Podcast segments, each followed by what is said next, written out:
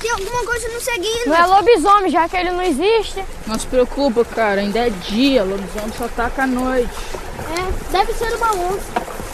Para. Não. Ah, que foi? Não vou passar por aí, não. Vamos dar a volta. Ah, tá de verdade? Quer dar a volta? Tem mais o que fazer. Mas por que você não quer passar pelo bambuzal? Cara, você não ouviu a história do Saci que mora nesse bambuzal? Que história é essa? Ele tá de sacanagem, né? Não contou nada. Lembra o que aconteceu com a Esther?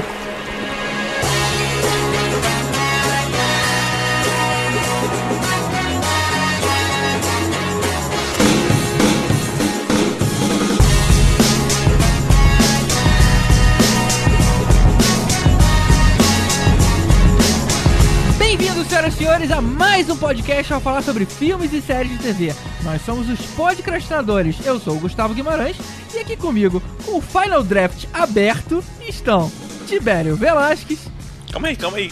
Final Draft aberto? Que porra é essa? Final Draft é, um- é uma ferramenta de escrever roteiro, cara. Tu não pode querer fazer um podcast de criar filmes e não saber o que que é Final Draft. Mas eu não criei Tibério, roteiros. Você é uma anta, Tibério. é tipo Word, cara, só que já tem as duas colunas certinhas pra você escrever quem faz Isso. e o que faz. Tem tudo já prontinho, tudo já formatado pra você fazer o roteiro. Eu não acredito que o Tibério não sabe o que é Final Draft. Eu estou chocado.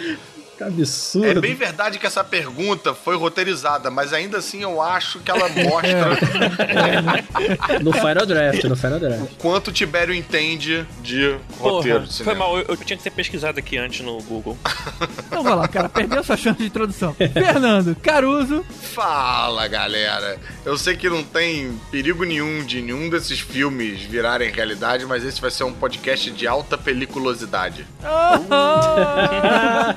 tá? Foi elaborado, ok? Meu Final Draft é aberto aqui. Trocadilho temático, pô. aí. Mas o mas que, que, tem, que, que tem a ver isso, o filme do carro, com isso? Que filme do carro, cara? Não é película que bota no vidro do carro? Caralho, o Tibério... Aí, o Tibério tá muito ruim, hein, pra, pra É o cinema. hein? Cebolinha falando periculosidade. Lembra É. do Cebolinha? Ah, peri... O Tibério ah. não sabe o que é Final Draft, não sabe que filme antigamente se gravava com película. Tá bravo, tá bravo. Vamos seguir, gente, vamos seguir. Elvésio Parente, Eu já vou ensaiar o meu discurso de agradecimento no Oscar. Eu, eu agradecer o primeiro Oscar brasileiro, de filme brasileiro, e agradecer o, Rod, o Rodrigo Montalhão, o Rod, porque me ajudou na escalação do, do elenco do meu filme. Aí. Muito boa, hein, velho? Você, você pensou seu discurso só até aí, é Aí isso? começou a tocar música, começou a tocar musiquinha e ele parou. Seu discurso aí. para no I. É que ele é retirado do palco.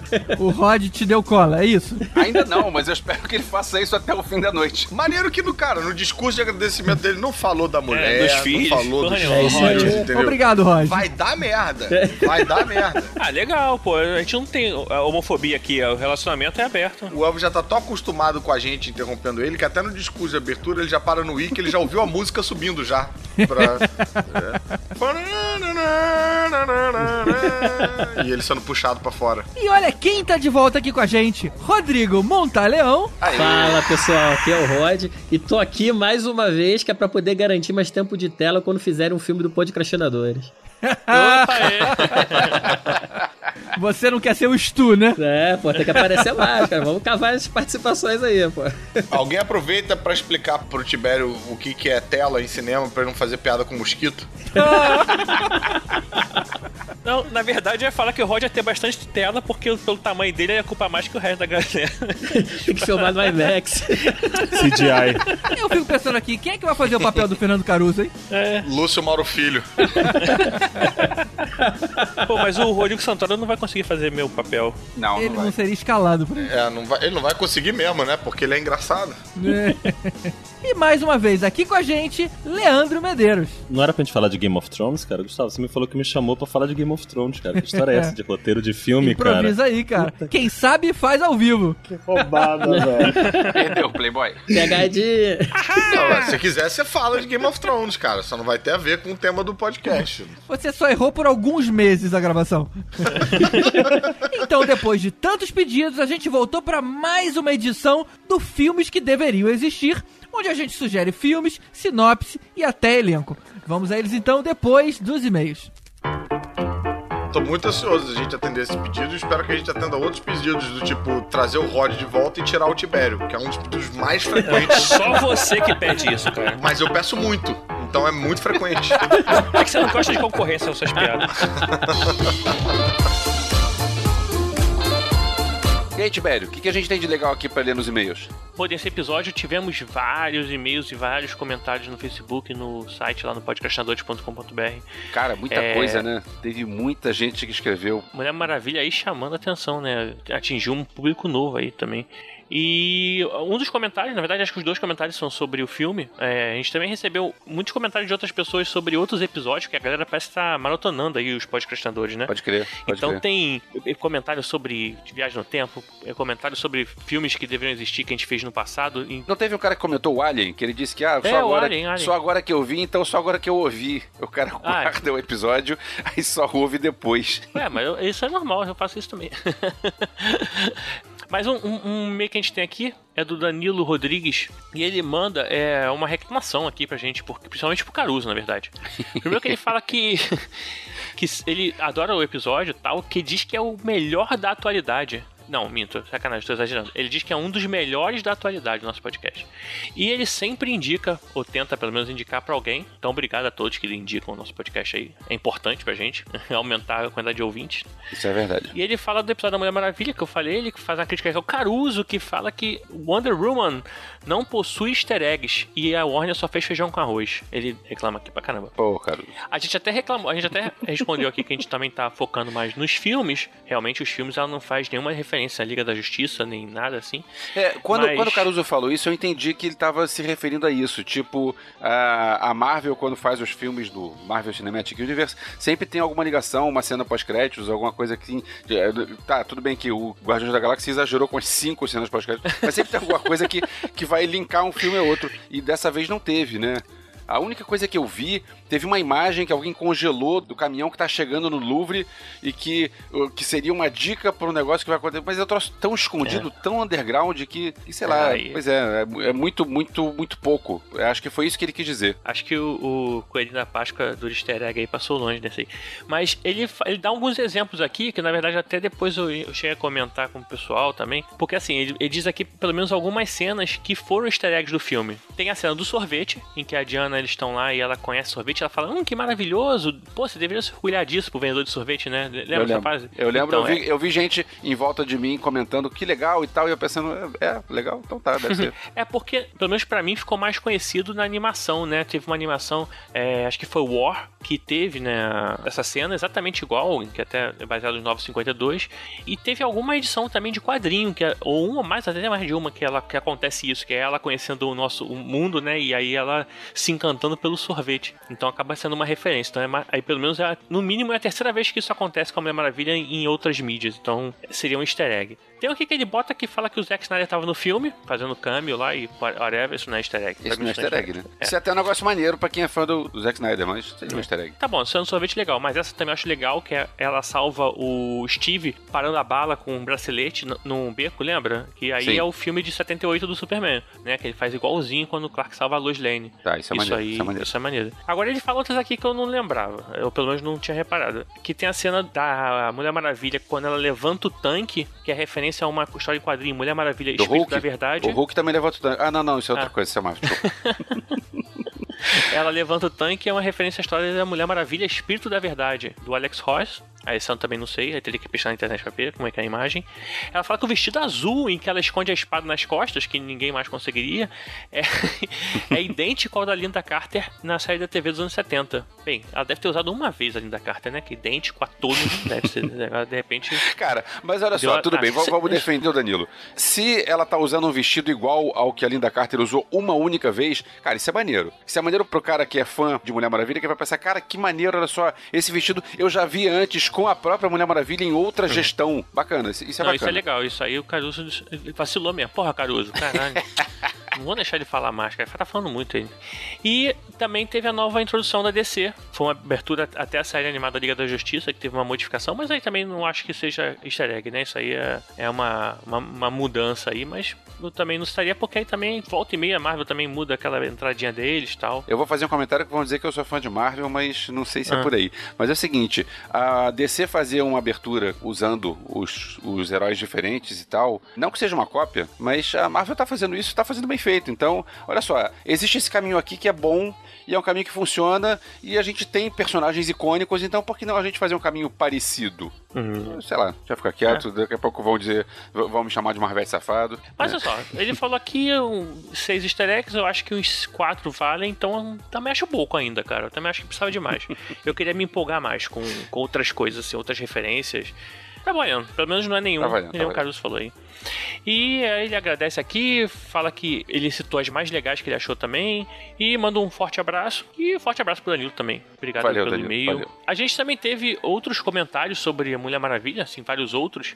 É, tem um aqui que eu achei interessante, porque é um assunto que a gente não mencionou no podcast, porque é um assunto que virou polêmica depois que a gente já tinha gravado, que foi o, a questão do salário da Gal Gadot. Ah, tá. O- Aí, só lembrando, pessoal, que assim, a gente grava podcast às vezes logo que sai o filme. Então, assim, sai o filme a gente tá gravando. Às vezes a gente só vê na cabine, em pré-estreia, mas assim, apesar de demorar pra sair, é por causa da edição, que é uma coisa mais trabalhada e tal, então demora mais um pouquinho. Então, assim, pessoal, a gente faz aí com informação, tipo, em cima do lance, assim. Às vezes é. tem informação que não saiu ainda. Apesar do podcast sair depois, mas a informação que a gente gravou não saiu. Pois é, mas então, teve no Facebook um comentário do Silvio Luciano Silva, onde a Gal Gadot teria ganhado apenas 2% do valor do cachê do Superman. Eu não sei exatamente números, porque tem muita coisa que é boato, e eu não sei fontes exatamente é, Mas certas deixa, eu sobre fazer- isso. deixa eu confirmar. Ela ganhou 2% do cachê do é, Henry Cavill ou ganhou 10% do filme que ela fez do Superman antes? Não entendi. Pelo que eu entendi, seria do cachê do Henry Cavill. Porque não é No- do cachê do Batman vs Superman, é 2% do cachê do Superman. Do Superman em qual filme? Deve ter sido no Batman vs Superman. Tá. Aí é que tá, eu não tenho os números certos. O ponto é, rolou uma polêmica na internet dizendo que a Gal Gadot teria ganhado pouco por este filme. E aí eu fui pesquisar, olha só, desculpa se, se os números não estiverem 100% certos, mas eu pesquisei aqui. Segundo o que consta, a Gal Gadot teria ganhado 300 mil dólares de cachê por causa desse Mulher Maravilha. E eu dei uma pesquisada aqui, parece que o Chris Evans também ganhou 300 mil dólares para fazer o primeiro Capitão América. É tipo tabelado. E o Chris Hemsworth. O que Thor. É o, o Thor. Que Ah. ele teria ganhado 200 mil pra fazer o primeiro Thor. E aí, vacila aí. Então ele que tinha que tá reclamando. Ele que tinha que tá reclamando. Pois é, mas aí pelo que eu entendi, esses caras, esses atores, quando assinam pra fazer esses papéis icônicos e que são vários filmes, é tipo assim, olha só, você vai começar ganhando pouco, mas o valor agregado que vai vir junto com isso é porque você vai passar a ser o personagem. Então isso vale muito mais e vão ser outros filmes e nos outros filmes teu salário vai aumentar.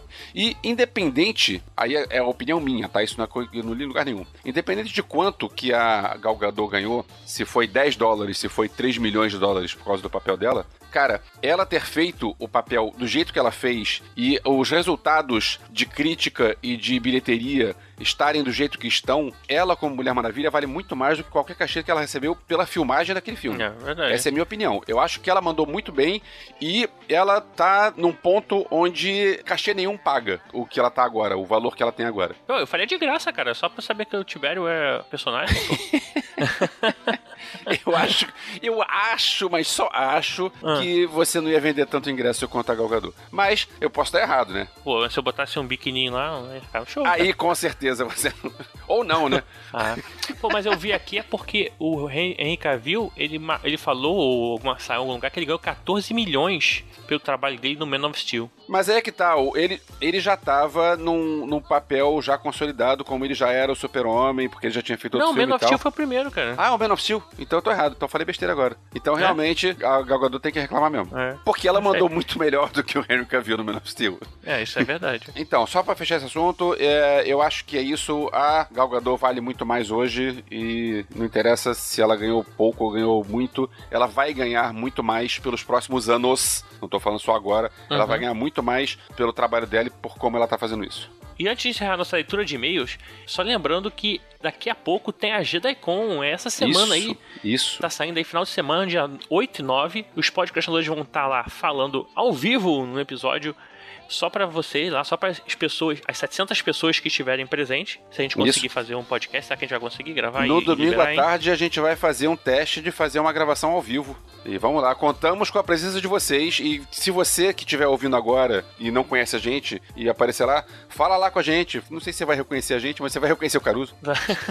mas fala com a gente que é maneiro, maneiro a gente ter esse contato com vocês que Ah, não é, conhecem a tirar gente. foto com a galera lá e tal. Isso, isso. E se a gente não conseguir liberar um podcast com aquele áudio que a gente gravar lá, só quem tá lá vai ouvir. Olha aí, que diferente. Eu vou estar lá os dois dias, não sei. Acho que o Tibério também vai estar os dois Eu dias, né? também vou estar lá. Eu vou estar lá Vai nem saber. Comendo e bebendo. Brincadeira. Lá, Boa, não, na última vez eu não sei como é que vai estar esse ano, mas pô, ano passado teve uns food trucks maneiros lá, Maneiro. cara. Ó, vejam, maneiro. cheguem, cedo pra ver o vídeo de abertura. O vídeo de abertura Ah, foi você feito. produziu, né? Produziu. Isso, isso. Foi Ah, feito legal. por um cara maneiro. E Por com um- Caruso, Caruso. Com Caruso também. E por coincidência, esse mesmo cara que maneiro que fez o vídeo de abertura, ele também tá tocando no show de encerramento no domingo, na banda Stormtroopers do Sucesso. Ó, o Jabá. Então você vai estar abrindo e encerrando a Telecom. esse ano, Isso, é isso. Pô, aí, é moral, mano. Pô, Tá ano sério. passado foi a mesma coisa, trabalho escravo do início ao fim. Opa, Não, mas tu pode. Deixa eu te dar um sanduíche lá, cara, fala a verdade. tem sempre água gelada, né? Verdade. Se não gelada, pelo menos tem água. É verdade. É, a gente também queria agradecer o Fábio Vido. Essa imagem que vocês estão vendo agora no, na capa do podcast, essa imagem de folclore nacional, é, quem fez foi o artista Fábio Vido. Ele tem o site fabiovido.com, o link tá no, no post. E é um cara que faz umas artes bem legais. A gente achou essa arte que tinha tudo a ver com o que eu falei no, na ideia do podcast. Vocês vão ver daqui a pouco, quando vocês ouvirem tudo, vocês vão entender tudo. E quando eu, eu vi essa imagem, pensei, cara, eu preciso achar esse cara. Eu achei o cara, conversei, o cara é gente boa, e é isso, prestigiem o trabalho dele. E valeu, Fábio, valeu pelo, pela sua imagem, que sua imagem é muito maneira. É qual o site dele lá? fabiovido.com Ah, maneiro.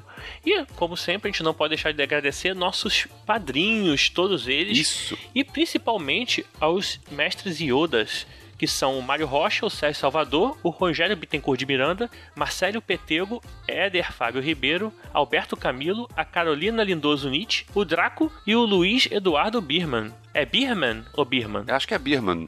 É o Homem. Cerveja. É, ou não. a gente também queria agradecer o Super Saiyajin Fábio Bentes e os mestres dos magos Alexandre Mendes e Walter Dias. Obrigado a todos aí. E lembrando que se você ainda não faz parte do Padrim, é só ir lá padrim.com.br barra podcastinadores, procura a gente lá. Tem opções desde um real, sabe? Ninguém, ninguém precisa ficar de fora. E a gente precisa disso, a gente precisa desse, desse apoio de vocês. É verdade. Porque assim, o pessoal fica pedindo, pô, bota aí esse podcast semanal, não sei o quê. Só apoiando. Porque senão, como é que a gente vai fazer? Não tem como, cara. É, com- hoje a gente só. o que a gente, a gente faz o que é possível, mas a gente queria fazer mais e aí depende só de vocês. Isso. E é isso. Então, mais alguma coisa aí, Alvécio? Hum, não, Tibério. Então vamos falar de quê? vamos falar de. Vamos falar de filmes que deveriam existir? Não, não, isso é chato pra caramba. Vamos falar de Star Jadecon, Wars. então, é. Vamos falar de Jadecon. Não é brincadeira. Então vamos voltar aqui ao episódio de Filmes que Deveriam Existir, parte 2. é isso aí, valeu.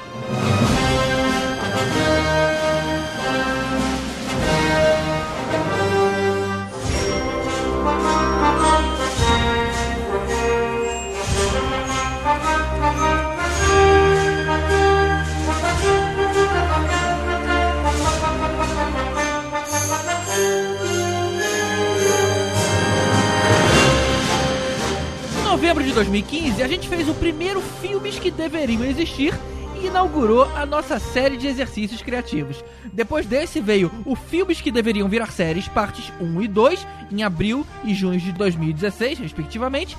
E agora, um ano e meio depois da parte 1, chega a parte 2 do Filmes que Deveriam Existir.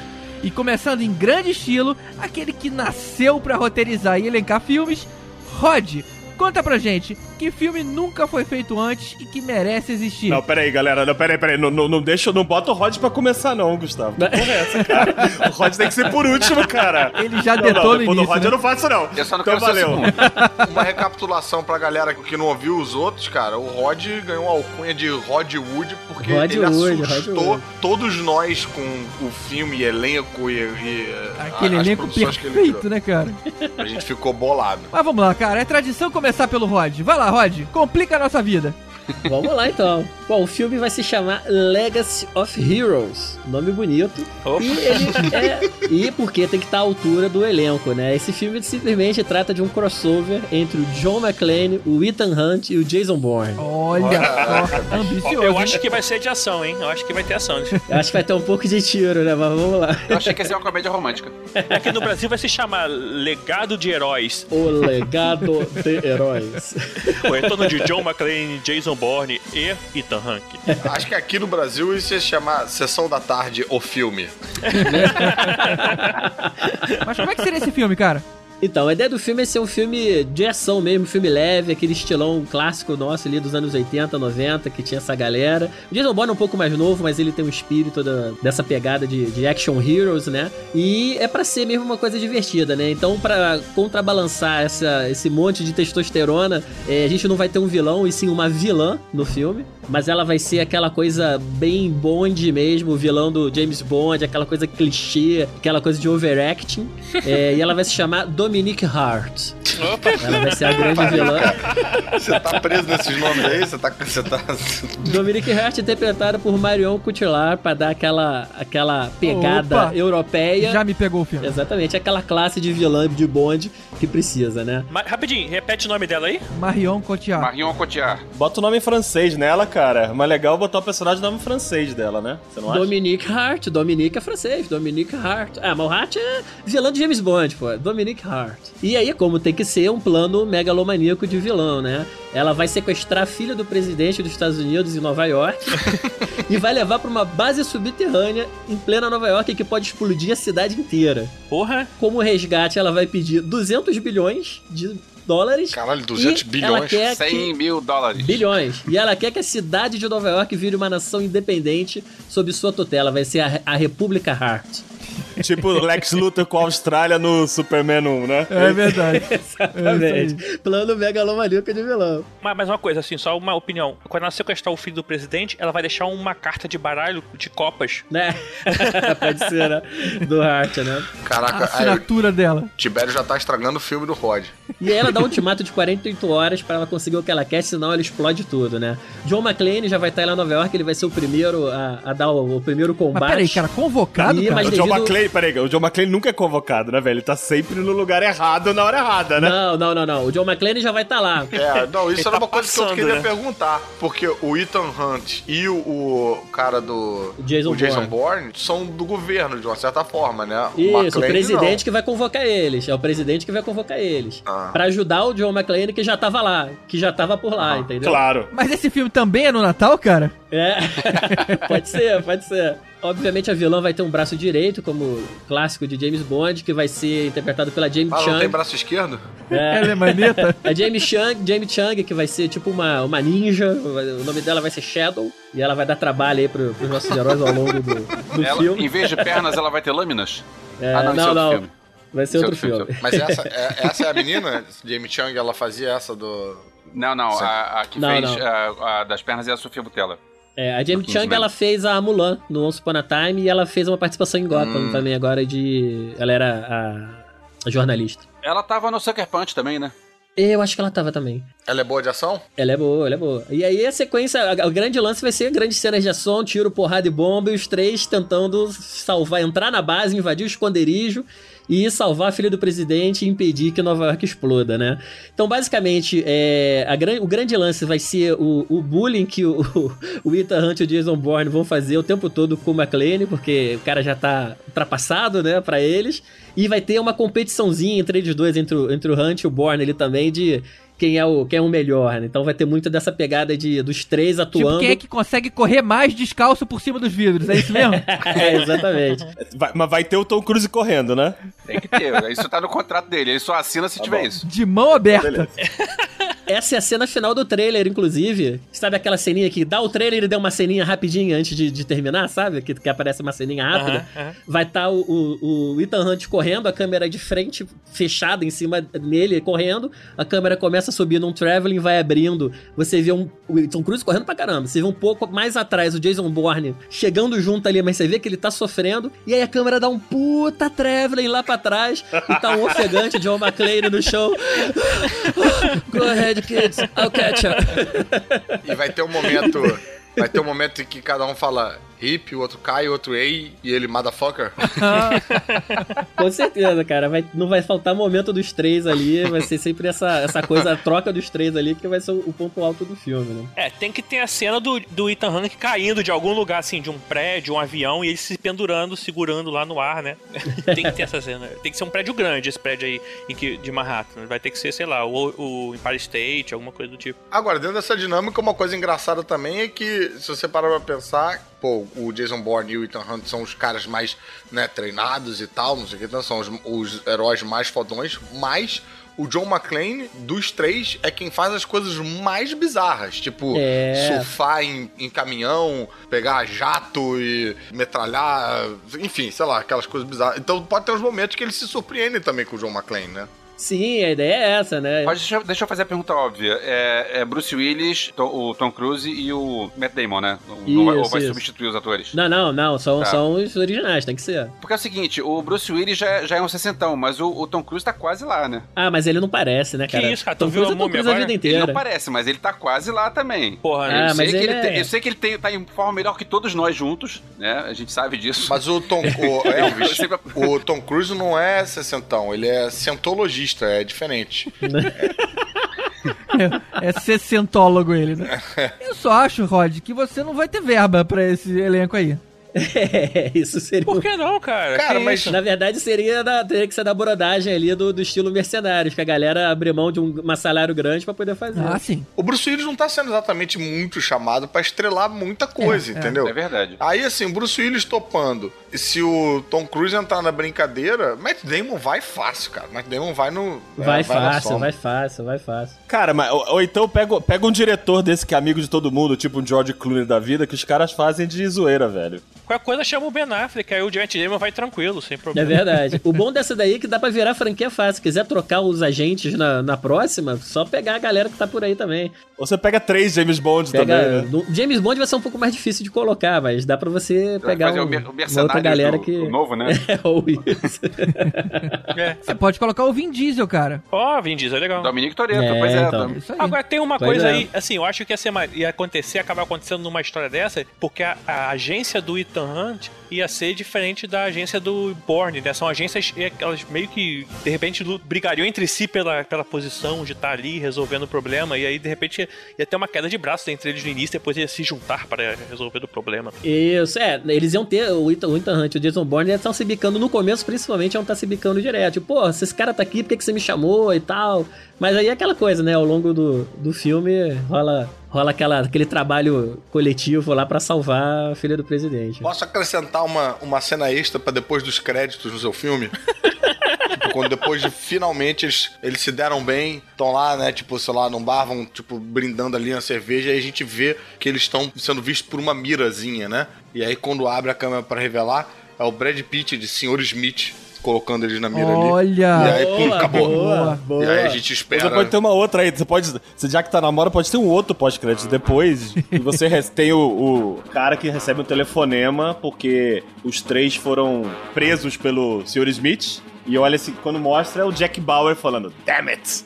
É, o Jack Bauer estaria nessa, hein? Estaria também, pode ser. Ele seria convocado. Se esses caras não resolverem, o único cara pra resolver seria o Jack Bauer. E acima dele, o Capitão Nascimento, né, cara?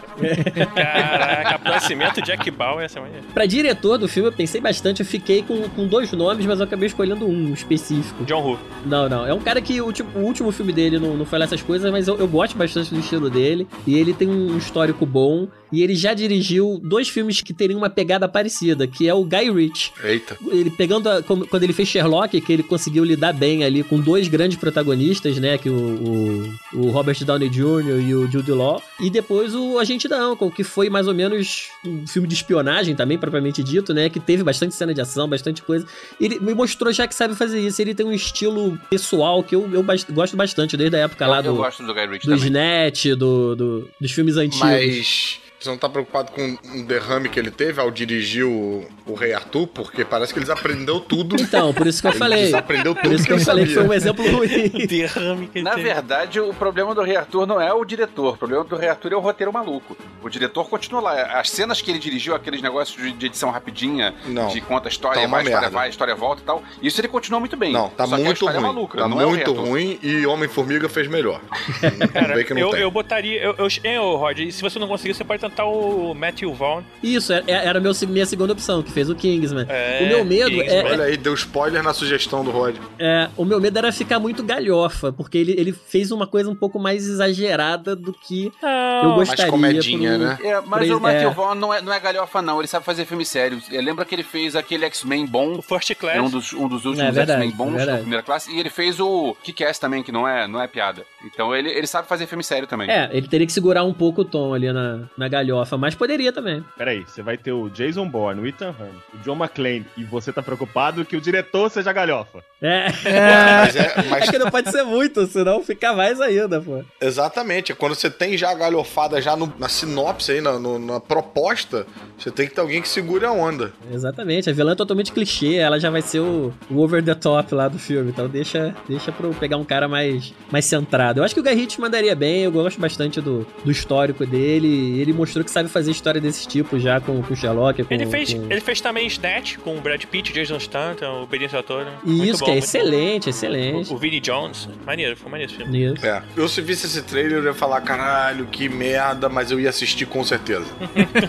É. Eu O também, que cara. importa é que a bilheteria é boa, viu? É. O problema é que a gente não sabe se o Tom Cruise tá traindo bilheteria ou afastando, né? Porque parece que a múmia aí é o nome dele que afastou um pouco a galera, né? Não, mas é outra, é outra história. O negócio do Tom Cruise ter afastado o público da múmia porque as pessoas acharam que o filme podia ser um filme de Tom Cruise e não um filme da múmia. Ah. Porque nisso eu acho que ele funcionou bem. Porque não é um filme. Ele não faz o, o papel do Ethan Hunt da, de sempre. Ele faz um cara que tem suas fraquezas. Ele faz. Então eu acho que é, o medo que tinha era aquele negócio. Não vai ter graça você ver um filme que vai começar o Monsterverse e vai ter o cara que é o, o cara que sabe tudo, que dá aquele risinho de lado e que é o bonzão e que. Não, não pode ser. Não, não pode ser um cara assim. Engraçado, achei que a múmia era ele, né? Ele já tá com mais de 60. Faz isso.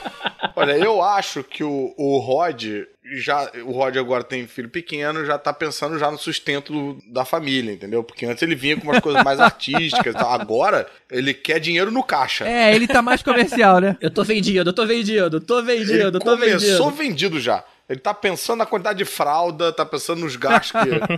que é isso aí já falou, tipo, não, eu preciso de dinheiro. Tá mais pipoca agora. É, então vamos juntar, porra, pega aqui o- tudo que dá certo e vamos fazer uma parada que dá certo. Tem que pagar as contas, vai ter que pagar as contas. É.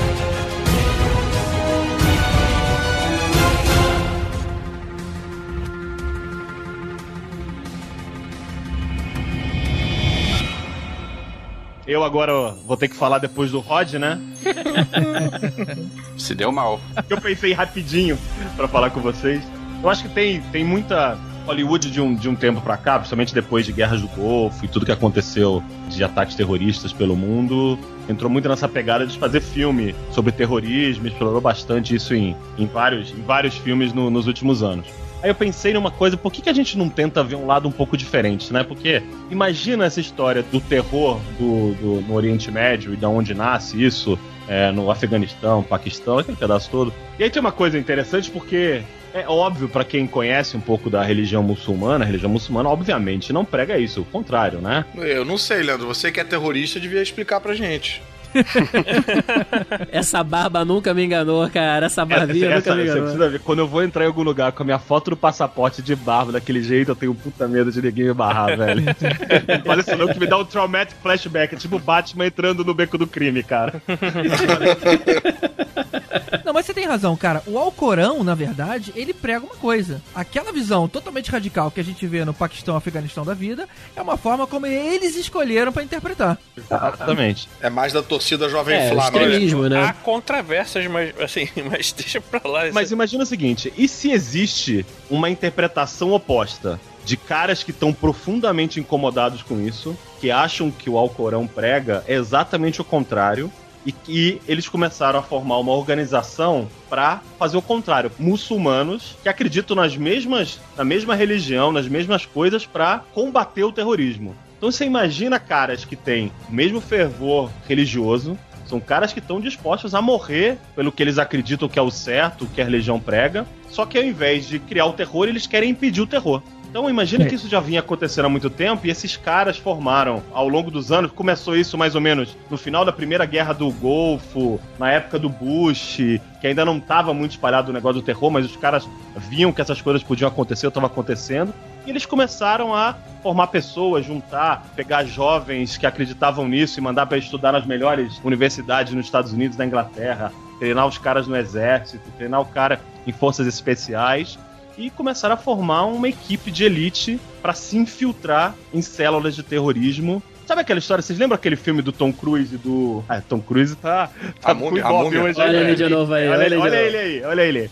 Lembra aquele filme, acho que no Brasil chamava Valkyrias? Não sei. Aham, Ah, Valkyrie. sim. A Operação, Operação Alemanha, né? Valkyria, né? Então, imagina. é, Operação é, Valkyria, Operação. Valkyria, Isso, pode ser, isso, acho que é isso. isso. Imagina o seguinte, aqui era parecido, né? Eram alemães É. do exército alemão, em teoria do exército nazista, que, cara, queriam matar o Hitler. Porque eles não acreditavam que aquela era a Achava que visão ele era maluco. E ele Claro, mas- maluco. É, não quer dizer que os caras não acreditavam na, no expansionismo alemão, não quer dizer que os caras podiam até acreditar em algumas das coisas da visão do cara. né? a Alemanha que precisava crescer, era, era um povo superior, várias coisas. Mas não acreditava na, na maluquice do cara. Então os caras de dentro tentaram assassinar o Hitler, etc. Então imagina isso. Os caras começaram a se filtrar de dentro, tentar, dentro das células terroristas, acabar com isso. E aí o filme acontece quando os caras descobrem o plano do Osama Bin Laden do 11 de setembro. E aí a história é como esses caras ao longo. Porque, você imagina, um, o que esses caras que montaram no setembro são caras fodas, né? Em planejamento, execução. Uhum. Passaram anos planejando, infiltrando os caras, treinando, execução perfeita. Então tinham que botar caras muito fodas pra fazer o contrário, né? Então os caras durante anos foram se filtrando e no final esses caras fazem parte da equipe que foi atacar os Estados Unidos no 11 de setembro. Então, imagina, tinham várias células, né? Tinha a célula do, do que atacou a, a Torre 1, a célula que atacou a Torre 2, a célula que, do voo do avião que, Pentágono. que, que ia cair em, que ia cair em algum lugar em Washington, que por um acaso. É, eu- esse provavelmente é no Pentágono mesmo, e aquele avião que caiu na Filadélfia que ninguém sabe até onde ia cair. Então tinham quatro células, então tem quatro caras ou quatro grupos que fariam isso. A gente tem aí no nosso, os nossos heróis, são caras infiltrados nesses grupos para tentar combater essa história. E aí, o que, que tem de diferente, né? Essa parece ser uma história real, e a gente sabe o final, mas no final não é. É um filme que é uma ficção. Algumas das coisas que rolaram no 11 de setembro realmente acontecem, outras os caras conseguem impedir. Então você imagina o seguinte: primeiro avião, aí você conta a história do cara do primeiro avião, como era, como é que ele sequestrou e um dos caras lá, e você vê o cara de algum jeito tentando impedir, não consegue, bum, derrubou a primeira torre. E aí o segundo avião, o segundo cara, ou os dois, os caras que estão nessa célula infiltrados, os caras conseguem de alguma maneira. Ele, por exemplo, um dos caras era o cara que era o copiloto que invadiu lá o, a cabine. O infiltrado era o copiloto. No final, o cara consegue. É, é, Jogar avião no Rio Hudson. Exato, não, algo assim. Então o cara consegue derrubar, desviar, o cara consegue desviar da torre e consegue derrubar o cara no Rio Hudson, tipo como aquele piloto fez de pousar no Rio Hudson, mas não derruba a torre. E aí o terceiro cara, o negócio do Pentágono, o cara tenta também, não sei o que, não consegue. E aí realmente o avião cai no Pentágono e. Enfim, rola o que rolou, podia ser muito pior, de repente o cara. é, no final o Pentágono, eles pegaram uma seção do Pentágono, né? Eles provavelmente queriam que o estrago fosse muito maior do que aquilo. E, e o cara consegue meio, mas não consegue, consegue proteger um pouco e destrói um pedaço do Pentágono. E aí o último cara é com o avião da Filadélfia, que aí teve até um filme sobre isso já. Aí o perfil desse cara já é um pouco diferente. É um cara que era mais um cara mais, mais carismático e tal. E o cara consegue fazer com que os, os passageiros do avião se revoltem. E os passageiros, como um grupo, que é mais ou menos o que aconteceu, né? Conseguem dominar os terroristas e conseguem tentar salvar o avião. Aí, nesse caso, esse cara consegue ele pegar e pilotar. E ele consegue, esse é o único avião. Puta, ele consegue tirar, matar os terroristas dentro do avião e ele consegue pousar direitinho esse avião tal, não sei o que, que era o tal do avião que, iriam, que em teoria ia cair na Casa Branca, né? Esse avião o cara pega, consegue pousar e esse cara faz a missão dele perfeita e tal. E aí, assim que ele desce do avião, ele é metralhado pela polícia embaixo. Sim, embaixo. porque, porque ele é um terrorista. Fato, fato, boa, fato. boa, é tipo isso mesmo, porque o cara é exatamente. Porque o cara é exatamente igual aos caras em tudo. Tirando o detalhe que tem um detalhe que ele pensa o contrário, muito do, do, do- do jeito do cara, o pensamento dele. Pô, ia ser, um, ia ser um final interessante. E aí, quando o cara, tipo, o, o cara acabou de tomar o tiro, o terrorista morreu, quando o, o maluco deu o tiro levanta o rosto da arma, revela, a gente vê que é quem? Brad Pitt, de Sr. Smith. Ah, olha aí. Spin-off do crossover. Essa ia ser a cena pós-crédito, né? Sempre vai ter, cara. Pode até ter uma outra parada sobre o negócio de- do cara morrer, pode até ter outro negócio, pode ter alguma, algum outro lugar, alguma outra base que um desses caras que é infiltrado, o cara destrói a base como homem-bomba. Ele faz exatamente o que os caras fazem. O cara entra e você vê o cara, puta, antes de entrar no negócio, ele rezando, se, se purificando, ele se prepara e tá lá dentro, junto com os terroristas, o que, que ele faz? Ele, ele se explode como homem-bomba no meio dos terroristas e mata todos os caras, entendeu? Pra poder impedir o ataque do terror, ele mesmo faz uma tática dos caras, entendeu? Porque ele não tem Ele medo de usa morrer, uma, né? um colete de bomba pra explodir os homem-bomba. É isso aí. É isso aí. Instante karma, né? Eu Tipo, vou te falar, cara, que quando a gente viu uma coisa parecida lá naquele filme do Tarantino. Como é que era o nome mesmo, hein? Bastardos Inglórios. Bastardos Inglórios, exatamente. Quando a gente viu o Hitler morrer, na hora eu tive um choque assim, tipo assim, caramba, peraí, não é assim. Mas isso durou dois segundos, cara. Eu gostei muito de ter visto uma coisa diferente que me surpreendeu. E eu acho que eu teria mais ou menos a mesma reação. Com o cara desviando, com o cara é. conseguindo desviar da segunda torre, É. né? E conseguindo É, pousar. na hora tem um choque. Peraí, não foi assim. Mas a gente depois entra no esquema. É, mas Eu o legal acho- é que o cara não consegue salvar tudo, Gostei. né? Tipo, a primeira É. torre vai acontecer a mesma coisa. No final, É. o filme. O, imagina o final. Você olha o final do filme, tem ah, toda aquela fumaça preta saindo de um lado e só que a outra torre de pé do outro, entendeu? E só que aí na segunda torre, a gente corrige a câmera lá pra baixo e quem entra é o Mr. Bean. Aí dá cinco minutos. a torre cai. Ah, Eu acho que vale a pena explorar situações que não aconteceram por- porque os caras impediram, sem ser reais mesmo. Você ter mais umas, mais umas três ou quatro alvos, tipo, sei lá, a ponte de São Francisco, uma porra qualquer dessa, e que nada aconteceu porque os caras conseguiram impedir, entendeu? É, podia estar rolando tipo um puta jogo gigante num, num Isso, estádio isso lotado e o cara tipo consegue. de coisa, né? Porque senão fica muito loser, assim, tipo, porra, de, de quatro os caras se ferraram em três e só conseguiram uma, sabe? É, Talvez ter mais alvos e eles terem sucesso, mais sucesso, né? Seria mais. É. Eu acho que seria mais, mais legal se seguisse a realidade mesmo, assim, o, o aconteceu o que aconteceu, mas tivesse esses causos aí que, em que eles conseguissem salvar as pessoas, só que ninguém soubesse. Fossem tipo é, salvadores anônimos, né? Isso. Salvadores Anônimos, essa é legal. Mas, mas só que tem uma coisa que é importante pensar, que mas, do mesmo jeito que os terroristas, esses caras sabem que eles estão entrando numa missão, que eles vão morrer nessa missão. Então, o- os caras morrerem na missão é parte da missão deles, entendeu? Mesmo pros caras que Uhum. são os heróis. Então não é, ele não é loser, entendeu? Se acontece Não, não, sim, sim, a sim. dele, cara, ele tá fazendo o que é mais certo pra ele e, putz, entendeu? É. Ou seja, eles também estão interessados nas 72 virgens, é isso?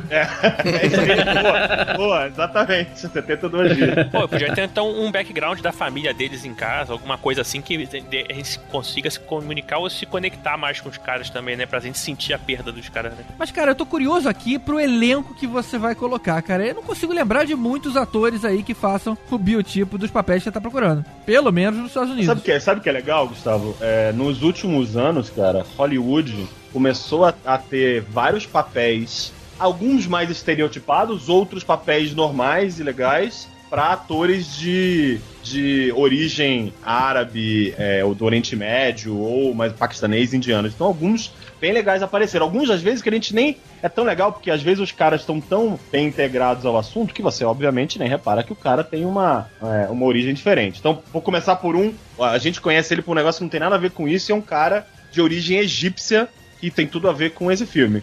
Todo mundo aqui já vi- viu Mr. Robot? Ah, sim, o Não. protagonista. Robert, sim, sim. protagonista, do, protagonista do Mr. Robot é o, o Rami Malek.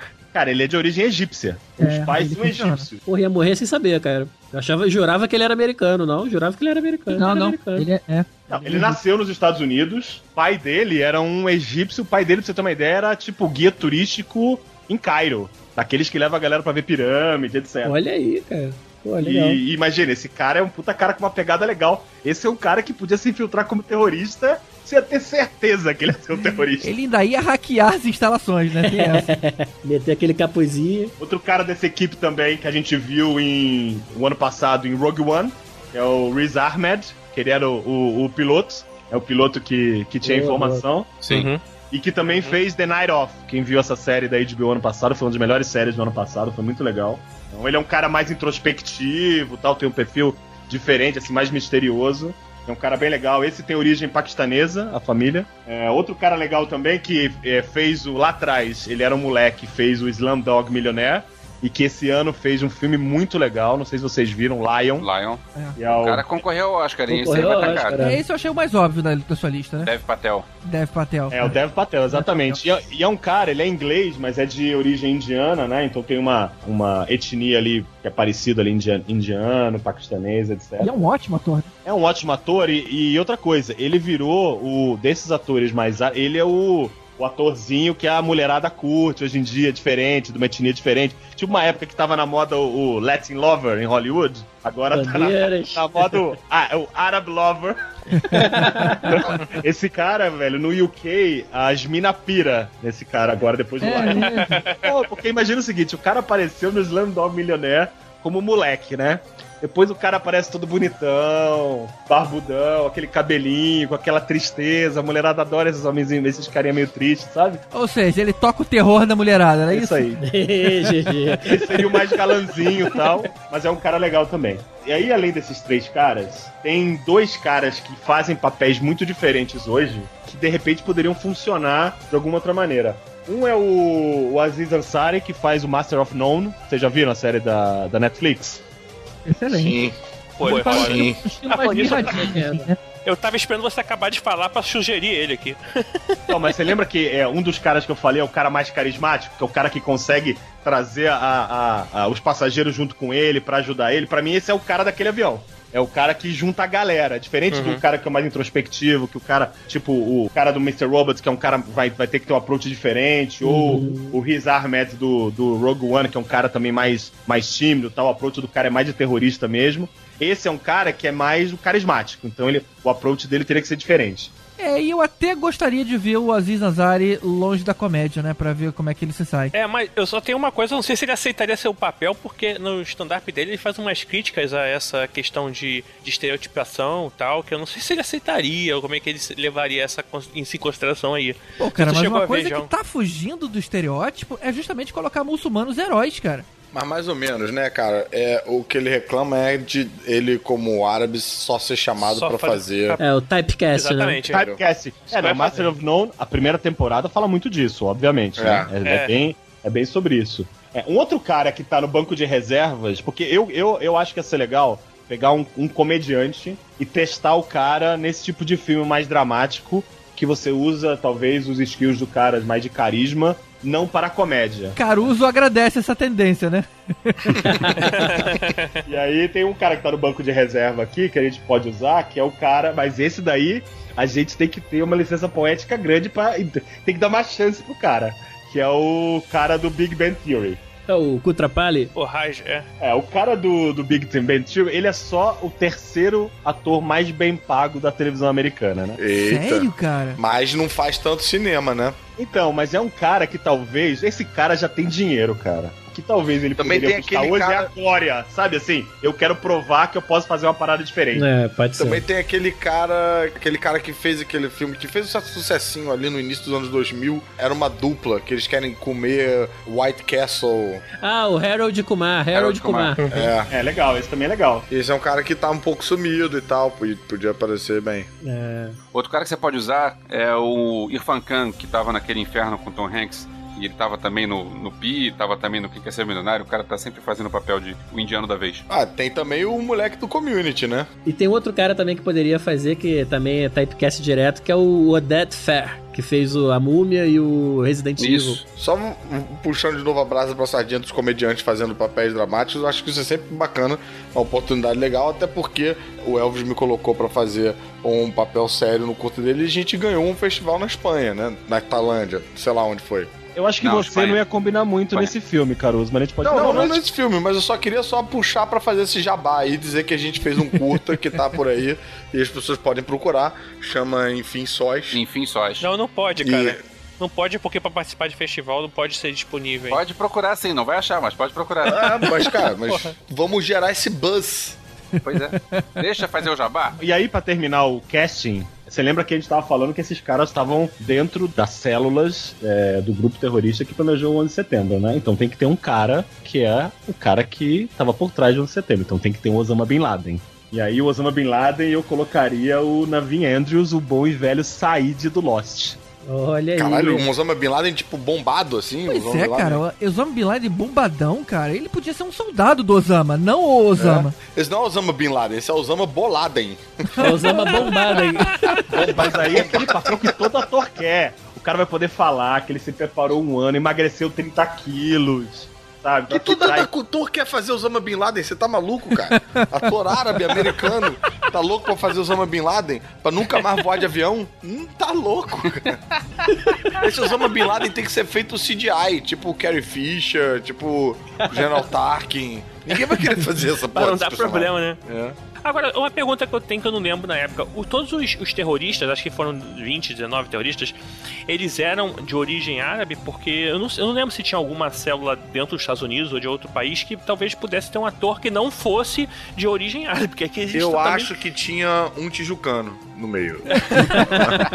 não tenho certeza, mas eu acho É bem provável. Não, devia ter, mas assim, é, um só não é suficiente. Eu pensando em vários, assim, de forma que conseguisse também botar uns atores assim, de outros países, né? Que a gente tá também botando todo um estereótipo aqui em cima dos caras. E talvez nem todos fossem árabes. É, pode ser. Eu acho que todo, eu acho que todos tinham pelo menos origem, Tibério. Eu lembro que algum deles, se não me engano, tinha uma nacionalidade, eu não lembro se britânico, americana, ou tinha já green card, alguma coisa assim. Principalmente os caras, lembro que um deles ficou fazendo curso de piloto, inclusive ele fez um dos Estados Unidos. É porque todos os voos são vo- eram voos internos, se eu não me engano. Não foi voo que veio de outro país, né? Tipo, um saiu de Boston, outro saiu de não sei da onde, outro saiu de New York. É, é, mas lembra que antes do 11 de setembro era muito mais fácil de você entrar e ficar legal nos Estados Unidos, né? Sim, sim. Não, não, e você pegar avião também Mas com. vamos resolver, cara. Vamos resolver. Um dos, um, um dos terroristas pode ser a Amy Adams. Pronto. Ainda aumenta a chance de Oscar e tudo. Não, não, peraí, peraí. O- como o filme é meu, Carudo, se é pra colocar uma, uma dessas meninas, eu vou colocar vem. sabe quem, né? Eu vou colocar a Emma Watson. Emma Watson. Ah. Ah, Emma É, Stone. tinha que ser. Emma Watson. É, Emma Stone. Todo mundo sabe que o É, Leandro é fã Emma da Emma Stone. Stone. Stone, cara. A zoiuda. Aí vendeu o filme dele todo. Aí vai colocar, pô, vai, vai colocar a Hermione no meio do. Ela tinha um namorado que era árabe, que ela era apaixonada, que morreu no ataque terrorista, não sei o quê, e ela resolveu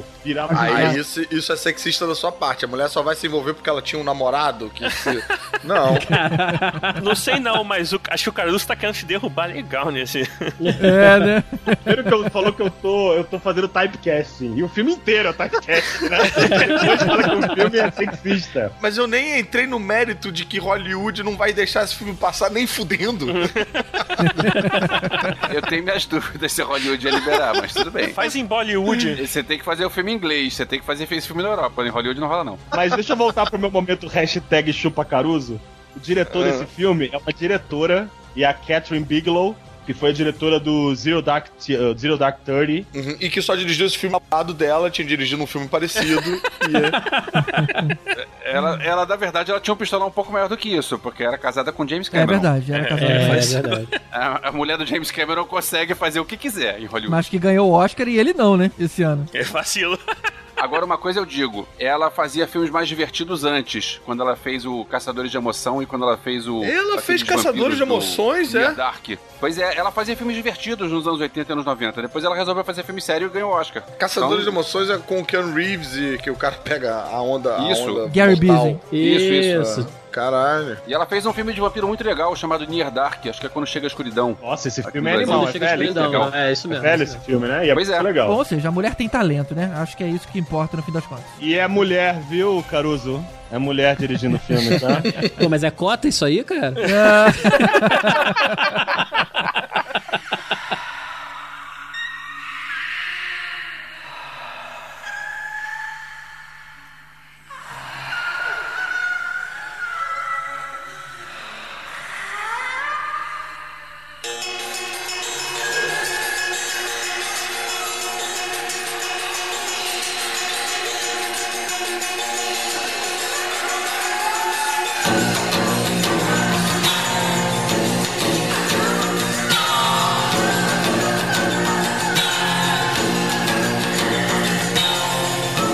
coisa que eu gosto muito e que é, foi muito pouco explorada pelo cinema brasileiro é o folclore, mas o folclore brasileiro usado como filme de terror. Eu, como todo brasileiro que nasceu nos anos 70, eu conheço tudo do Monteiro Lobato, porque eu cresci vendo é, Sítio do Pica-Pau Amarelo. E agradeço muito ao Monteiro Lobato por ter conhecido muita coisa de folclore, porque hoje em dia não tem quase nada de folclore por aí. Mas o, o- a pegada que o Monteiro Lobato e que o Sítio do Pica-Pau Amarelo tinham era um negócio infantil. E eu acho que várias dessas histórias dariam ótimos filmes de terror. Pra não dizer que não existe nada, existe um filme que passou há pouco tempo, que foi lançado há pouco tempo, chamado Fábulas Negras, que é, reúne o Rodrigo Aragão e o Zé do Caixão e mais alguns caras que têm histórias baseadas em folclore nacional. Só que o filme é um filme underground que ninguém viu, então não adianta. E aí eu pensei, e se a gente pegasse essa ideia de, de folclore e tentasse fazer filmes, mas com pegada de blockbuster hollywoodiano, sabe? E aí a, a pegada de tentar é, conseguir vender essa ideia aqui no Brasil seria, olha só, a gente está vendendo cultura brasileira, mas a gente está vendendo cultura brasileira para nego lá fora ver e comprar ingresso e, e, e o filme ser, é, brigar nas bilheterias. E pra gente vender a ideia lá fora, a ideia seria é, a gente está falando filmes que falam de, de- as coisas teriam uma pegada muito ecológica, né? Porque o folclore vai usar um mon- monte de coisa de mato e de proteger o mato, porque boa parte do folclore nacional é baseada em é, são seres que querem proteger a mata. Né? Então acho que isso é um, um jeito legal de você vender essa ideia para os gringos.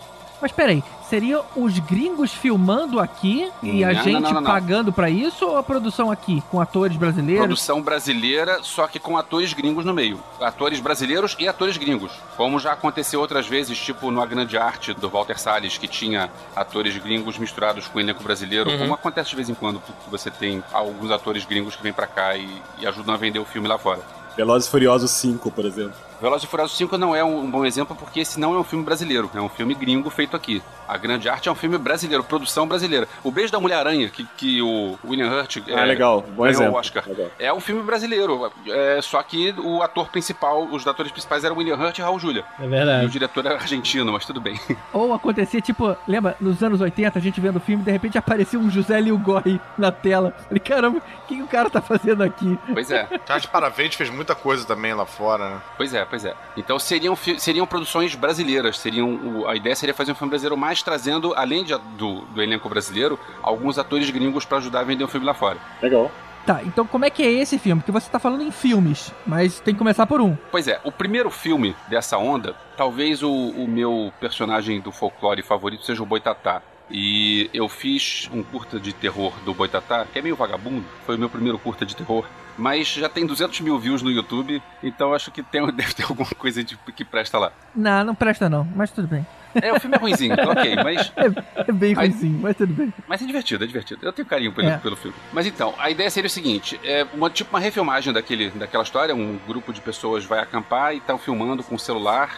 E aí eles são atacados por um boitatá e aí morrem todos. E aí acaba que essa, essa- esse vídeo viraliza. E aí, quando esse vídeo viraliza, isso seria a introdução do filme, né? Quando o vídeo viraliza, começa realmente a história. A história vai ser passada em três núcleos diferentes. Você vai ter um núcleo brasileiro, que no caso seria uma faculdade, uma universidade. Eu acho que teria que ser uma universidade do interior de São Paulo, porque aqui no Rio não vejo nem nada no interior do Rio que seja tão forte assim a ponto de ter um pessoal que faria uma pesquisa desse, desse tipo. Então vai ter um grupo de uma faculdade que vai estar pesquisando qual é, porque finalmente a gente tem uma prova de que alguma coisa do- daquele folclore que a gente ouvia falar é baseado em algo que realmente existe.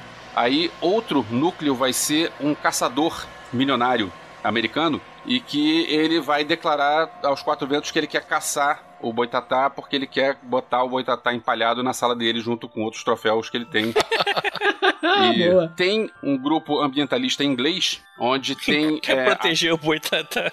que quer proteger o boitatá. A chefe desse grupo, ela tem um passado com esse cara, com esse caçador, porque ela, quando era mais nova, ela gostava do cara, que ela não sabia que o cara ele maltratava bichos, ela cu- curtia bichos, então ela chegou a trabalhar com o cara, e achava o cara bonitão, então admirava o cara, eles têm um passado assim, que a gente não sabe exatamente o que, que, que aconteceu no passado entre eles, e agora eles são inimigos Inimigos na- naquele, naquele sentido de que ela quer perseguir ele pra evitar que ele faça as coisas, mas ele tem aquele jeito de, de galã, canastrão, que diz que, ah, você só faz isso porque você continua gostando de mim. Ha. E aí você teria esse grupo ambientalista inglês que, que vai tentar salvar, porque é um bicho novo, uma espécie nova, e a gente precisa é, salvar esse bicho. A propósito, o, o que, que é um boitatá? Que bicho é? O Você não assistia esse tiro pica-pau amarelo, Gustavo? Não lembro. Eu lembro do Saci, Porra, lembro da, da mula sem cabeça, mas eu não sei o que é um boitatá. O boitatá é uma cobra que é, ela come os olhos das pessoas, os olhos dos bichos, né, em volta, e Eita. ela brilha por causa disso. Então ela é uma cobra que brilha no escuro. É dita como uma cobra de fogo. É, na verdade ela é uma cobra que ela, ela, ela- acho que a ideia dela foi criada para um ser que protege as matas dos incendiários, né, das pessoas que botam fogo na floresta e ela se pode transformar em uma uma tora em brasa, né, e, e outras Uma coisas assim. tora em brasa? É, a madeira, madeira. Esse, esse poder é meio inútil, né? Forma de uma tora em brasa. É meio poder do Super Gêmeos, pode crer. Ah, mas peraí, então ela, é- ela é, é um ser inteligente. Eu não sei se é, um, ser- se é um ser inteligente, mas na verdade é um ser que protege a floresta. Ele quer pegar as pessoas que estão fazendo mal à floresta. E tem um detalhe, que isso vai ter no filme que eles estavam descobrindo no meio, porque vão os três grupos pro meio do mato, vai acabar que vão se encontrar lá, e aí o Boitatá vai atacar, o caçador milionário vai morrer nisso, outras pessoas que estão, estão junto deles também. E tem um detalhe de quando o Boitatá ataca, enquanto ele tá matando, enquanto ele tá solto matando, o dia não nasce. Nossa. Então fica noite o tempo todo. Caralho, medo. Pois é.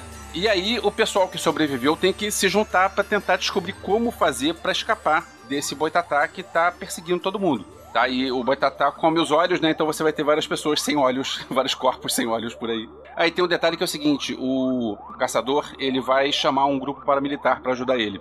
E no caso, o cara que é o chefe do grupo paramilitar, ele vai se ver junto dos outros e ele vai se mostrar um cara de bom caráter e eles vão se juntar, então vai ser um cara do bem. Elvis, posso acrescentar na sua, na sua ideia aí?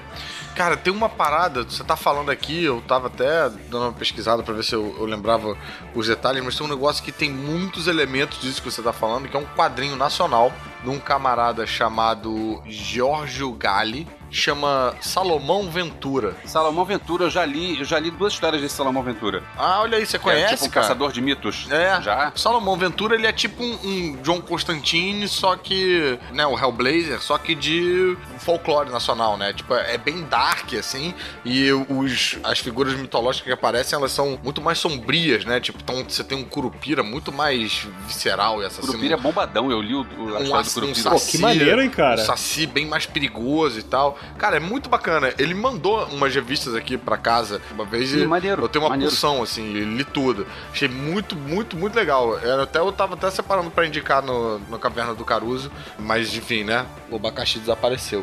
Mas Voou. tá na minha lista de coisas pra fazer. O abacaxi voou pra longe. Ô, Caruso, é muito legal. Eu, eu, eu digitei aqui pra ver. Cara, o site do cara começa com uma advertência.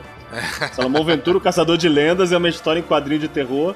Recontextualiza as lendas do folclore nacional sob o prisma do, do horror. Possui cenas de violência explícita, linguagem obscena e sexo. Aí tem dois botãozinhos. Me tire daqui ou vamos à caça. Pra você escolher se, quer, se você aguenta a pressão ou não. Cara, muito maneiro. É bem bacana, É cara. maneiro que assim, é é contando as lendas brasileiras como elas deveriam ser. É, o nome é exatamente esse do site. Puta, muito legal. Eu, pô, eu, eu bem, eu, eu recomendo, eu me surpreendi bastante. Eu acho que o traço dele, às vezes, é um pouco mais. é, parece um pouco mais infanto-juvenil do que o teor das histórias, sabe? Porque as histórias têm um teor muito adulto e dão medo e tal. O traço, às vezes, dá uma amenizada nisso. Acho que se tivesse um cara, tipo, sei lá, um, um cara fazendo um traço mais, tipo, sei lá, um Alex Malive fazendo uma parada mais. Mas enfim, já tô viajando falando de quadrinhos aqui. Mas é que. Porra, mas é que eu. É que eu acho que, pô, tu, tem tudo a ver com os que o Elvis tá falando. Tô até surpreso, Elvis. Eu achei que o Elvis nunca tinha lido nenhum quadrinho na vida. Quer dizer que você já leu Salomão Ventura, então. Já, eu procuro, É, eu, tipo, o mais difícil, né? eu, É, gosto, é. eu gosto do tema. Eu tenho, eu já li dois livros de contos é, de terror baseados em folclore nacional. Eu, eu gosto do, desse estilo. Mas eu acho que isso é muito maneiro, né? Porque a gente realmente tem um terreno muito rico e muito pouco explorado, né? Muito pouco explorado. Aí eu vi o, o filme do Fábulas Negras. Fábulas Negras ele tem é, um- uma história do Saci, uma da Yara, uma do monstro do, do esgoto, uma da loura do banheiro e uma do lobisomem. Algumas são meio bobas, a do Saci dá uma pena, que é o, o último filme do, do Zé do Caixão, Uhum. que é tão bobinho o Saci.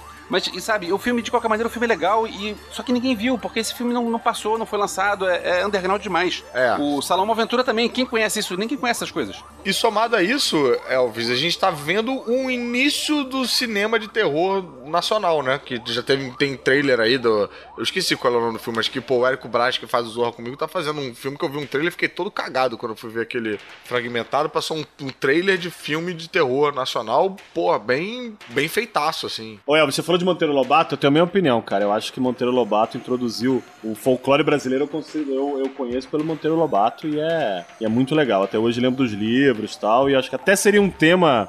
Eu até pensei em falar aqui de, de filme, de fazer filme, uma pegada mais atualizada de Monteiro Lobato, que seria super legal, mas isso é uma outra história. Eu queria te perguntar o seguinte, cara, você vai fazer um filme na tua série com o ser mais aterrorizante do folclore brasileiro, que eu tô falando agora até olhando pra trás aqui, que eu tô sozinho em casa de medo. Velho, você vai fazer o filme com a Cuca, cara? Cara, eu ia chegar lá, eu ia chegar lá, porque é o seguinte. Velho, eu tenho medo de- até de falar o nome dela, de- que eu tô deixa, eu, sozinho, deixa eu chegar cara. lá, deixa eu chegar lá. Só pra você saber, eu tenho o telefone da Catarina Abdala, se você quiser. Ela que fazia a cuca no sítio do Pica-Pau Amarelo. Então, consigo ela pro seu filme. Tá louco, velho. Olha só. Eu nunca senti. Uma coisa, a coisa que mais me deu medo na vida até hoje era a Cuca, cara. Não tem nada depois daquilo. Você não conheceu a Catarina Abdala. Antes da gente chegar na Cuca, eu tenho uma cena pós-créditos do filme com os, é, os, os personagens que vão sobreviver e vão formar um time que vai pesquisar e vai investigar as outras lendas do folclore. Então isso seria um início de uma franquia. Uma cena pós-crédito seria o seguinte: os brasileiros vão explicar qual é o próximo que eles vão procurar. Que é um ser que na verdade não é malvado, mas ele é um ser brincalhão e muitas vezes na brincadeira ele faz as coisas que as pessoas não gostam. E é um ser pequenininho, ele tem as extremidades, eles são compridas, então ele tem tipo uma perna que é comprida e tem uma cabeça que é comprida. A pele dele é negra e a cabeça é vermelha e ele anda pulando. E as pessoas quando eh, veem de longe parece um menino de um pé só pulando com a carapuça vermelha, que é o Saci. Mas o Saci dá medo? O Saci não era pra ser um personagem bonzinho? Eu não- acabei de explicar, o Saci não dá medo. O Saci é um brincalhão que pode fazer as coisas porque ele não, não brother, tem moral. Se você lê o Saci do, Sal- do Salomão Ventura, dá medo sim, cara. O Saci, ele foi meio que infantilizado, assim, né? Pra, pra aproximar da criança e tal. Mas tem umas histórias bem pesadas de Saci, quando você vai no- na origem do folclore mesmo ali. Por exemplo, não sei se você já sabe disso, mas ele usa um, um capuz vermelho e tem aquela história de que se você pegar o capuz, você prende ele, porque ele não tem o tampo da cabeça, bicho. Ah, Caralho. Aham. Ele foi escal- escalpelado, é isso? Não, não, não. O escalpelado é quando tira o, o couro, O né? Ele cabelo, não tem o tampo mesmo. Tipo, é, é- é cérebro ali. Eita. É o cérebro. Bizarro. Bom, de qualquer maneira, assim, o, o Saci também podia dar uma ótima segunda história, mas eu queria chegar no, no- no- na sugestão do Leandro, que eu tinha pensado, em Hollywood sempre assinam pra fazer três filmes, né? O terceiro filme seria pra salvar ah, uma lenda que eu acho muito boa e que eu acho que, infelizmente, Monteiro Lobato estragou muito, que é a Cuca. Que a Cuca é um ser que dá medo, mas todo mundo, quando pensa na Cuca, pensa num jacaré de peruca loura. Então, não dá pra levar a sério um jacaré de peruca loura. Ué, mas a Cuca é diferente disso? A Cuca é uma bruxa, mas é que tá, você pode ter um jacaré é, de cabelo louro que pode ser assustador, ou você pode ter um jacaré de cabelo louro que, que é galhofa. Não dá pra ter um jacaré de cabelo loiro que seja assustador, cara. Claro que dá. Você não Olha. conhece o jacaré, cara? O jacaré que fez os trapalhões? Você bota uma peruca loura nele, cara. Eu ia ficar com medo. É. Porra. Então, é, pro elenco, eu tinha pensado no seguinte. O caçador milionário tem que ser um cara um pouco mais velho e mais um cara que tem porte de que é um caçador, né? E ele tem que ser um cara bonitão porque ele é o cara que era o, o ele era admirado pela ambientalista lá, inglesa. Aí eu lembrei do Brandon Fraser. Olha aí. Pô, mas o Brandon Fraser, será que ele consegue, cara? Ele, pra mim é tão escrachado. Mas o cara não tá tão velho assim, não, cara. Não, ele não, é, não tá velho, ele tem 48 anos. Mas é um cara que já tem idade pra ser um cara que tá nessa, nessa onda de vou caçar o bicho e, e sou um grande caçador e colecionador de carcaças. É, mas aí você- você vê o nome dele, não sei se você levaria o filme a sério. Acho que a gente não quer isso, não, cara. É. Ele fez filme galhofa de terror, né? É, imagina esse cara que eu vou falar, cabeludo e com a barba maior. Pierce Brosnan. É, pode ser. Viu? Por isso que eu disse que eu queria agradecer o Rod. Rod, eu vou dar as minhas sugestões. É, Deixa eu te mandar é mais aqui legal. no WhatsApp as sugestões, aí você corrige tudo antes de eu falar. Ô, ô, ô, ô, Elvis, uma dica boa de um cara um pouco mais novo legal é o Tom Hiddleston, hein? É, isso aí já é legal. É, mas eu acho que tem que ser um cara um pouco mais velho. Ah, mas ele pode ser um ricaço maluco que quer, não tem onde te enfiar dinheiro e tá fazendo isso. E eu não sei se o Tom Hiddleston ia é, caber no, no orçamento também. Porra, e Pierce Brosnan ia, cara? Aí você tá precisando pagar aluguel, né, Caruso? Acho que sim. É, não tá fazendo muita coisa, não. É, pois é, o Pierce Brosnan, ele já, já não Tom tá... Hiddleston o... tá aqui na crescente, né? Tom Hiddleston é o Loki e tá no Kong, né? É, O cara tá, tá bem. Aí o Loki. Do Loki do. É, vai sair agora, Thor 3 e tal. Não, não, não. O Loki do Lost. Qual é o nome do careca? Terence alguma coisa? né? Ah, tá. Eu pensei John que era o Locke Loki do Tom Hiddleston. Esse é legal Esqueci também. o nome dele, John Locke. Terry O'Quinn. Terry Queen. Vocês estão ligados que esse cara fez é, Rocketeer? Sim, fez Rocketeer E com ele que fez. Rocketeer? Ele não era o Rocketeer, Caramba. mas Não, ele ele era. não o- era o Rocketeer. Ele tava no elenco e ele É. tinha cabelo Ele fazia um Ah, tá. papel parecido com isso que o, o- que o, o Elvis quer colocar pra ele. Ele era um cara com grana que queria financiar e tal, né? que era um inventor, era uma espécie de Tony Stark, assim, só com cabelo e bigode. Hum, então maneiro. Como a minha ambientalista, eu não sei porquê, foi um- quando eu comecei a pensar nessa ideia, foi o nome que surgiu na minha cabeça. Na verdade, foi o primeiro nome que surgiu, que seria Emily Blunt, que tava no Sicário, tava no, no Limite do Amanhã. Excelente. Boa, muito boa. Excelente. Curto muito ela, cara. Pois é, isso seria. O, o nome principal do elenco seria ela, né? Não sei porque eu comecei pelo, pelo Caçador. O Caçador é o cara que vai morrer. Então é o cara que. Spoiler. Mas não deveria ser algum brasileiro, cara? O, o caçador, o, o ambientalista, eu entendi que era uma inglesa, mas Não, o, o Caçador eu pensei em botar um americano. É, E aí, aí, o opressão. ambientalista é inglês, e aí tem brasileiro no elenco? Tem brasileiro, é o pessoal do, da É universidade. o pessoal que morre. Cara, se tu não me chamar pra esse filme, eu vou ficar muito bolado contigo. Eu tinha outro nome aqui, mas acabei de apagar pra botar Fernando Caruso. Deixa eu botar aqui. Mudei. Pô, eu apoio, eu acho que vai ser Esse bom. é- cara. você é o professor, professor da universidade e tal. Eu também posso surpreender, como, tipo, o mocinho que salva a Emily Blunt, sei lá, um. ou um, um caçador, um cara do mato que entende das paradas e tal. Eu posso fazer outras paradas. Cara do mato. Tipo, você tá falando que entre você e o Pierce Brosnan, é isso? É. Você tá querendo fazer o teste pro papel do Pierce Brosnan, é isso? Cara, o Pierce Brosnan não vai morrer? Eu posso salvar o dia. Eu posso combater o Boitatá. Como assistente dela, eu pensei em um outro inglês que é conhecido, mas que o- os filmes que ele fazia não se fazem mais, que é o Tom Felton, que era o Draco Malfoy do Harry Potter, e que acabou a franquia Harry Potter, vários atores ingleses jovens estão desempregados. Mas ele não tá, não. Ele faz Flash. É, spoiler que eu tô vendo Ah, ainda, é? eu tô na primeira É temporada. Eu também não vi ele, não. Ele tem um papel fixo no Flash, não é participação, não. Cara, mas ele tá louco pra fazer cinema de novo, né? Quem faz série. É, pois é, o cara que faz a série e, e tá- vai fazer um filme e volta. Ah, sim. Não é? É. não- É, não, sim. Sim, sim, sim. Falando de série, o meu paramilitar, que é o cara que vai virar mocinho depois, também é famoso de série, que é o Jensen Ackles, o Dean Winchester. Que eu torço pro cara já tá cansado de 13 anos de Supernatural, então vamos fazer alguma coisa diferente, vamos fazer um, É, um troço. bem diferente, né? Vai, vai lidar com outro sobrenatural aí. Sim, outro sobrenatural. Agora no meio do mato, e agora é filme, é cinema, e agora é cultura Então, brasileira. esse, esse é o personagem que, se ele não topar, eu tinha que pegar. Eu posso ser stand-in dele. Entendeu? eu, eu acho, inclusive, eles têm, tipo, físicos parecidos, sacou? Acho que. Por que vocês estão rindo, gente? Não tô entendendo. Eu, Não, eu- não, não tô. Ô Elvis, eu acho que é typecasting, cara. Você chamar o cara do Supernatural pro seu filme de terror brasileiro, você vai cair na mesma armadilha que eu caí. Mas você sabe o que que é? Você pegar um cara que faz série de Supernatural pra colocar no elenco, você traz o público do Supernatural pro teu filme. E tem que pensar que é um filme que eu quero vender pra fora do Brasil. Olha só. E essa galera é fanática, hein? É mesmo. Essa galera é fanática. Supernatural faz turnês de, de fãs por aí. Já teve uma vez que passou no Brasil. Eu fui lá pra entrevistar os caras. Tem muito fã. Então seria pegar, olha só, agora o cara tá fazendo um outro filme de terror diferente, um- uma pegada diferente, olha só. Olha só, mais um se vendendo para o sistema. A gente achou É. que essa só o Rod. Elvis É, também. Elvis tem, ó, Elvis se tem vendendo para o sistema. Oito filhos, né? Ele É, tem- Elvis, vem comigo, vem comigo que tem dinheiro, Elvis. Vem comigo. Pro elenco brasileiro, eu não, não conheço muito, muitos atores e atrizes que estão por aí. Mas. Oi? Ah, o quê? Eu? Oi? Eu? É? Fernando Caruso? Oi? Ah, Calma, calma, calma. Pois é, eu tinha.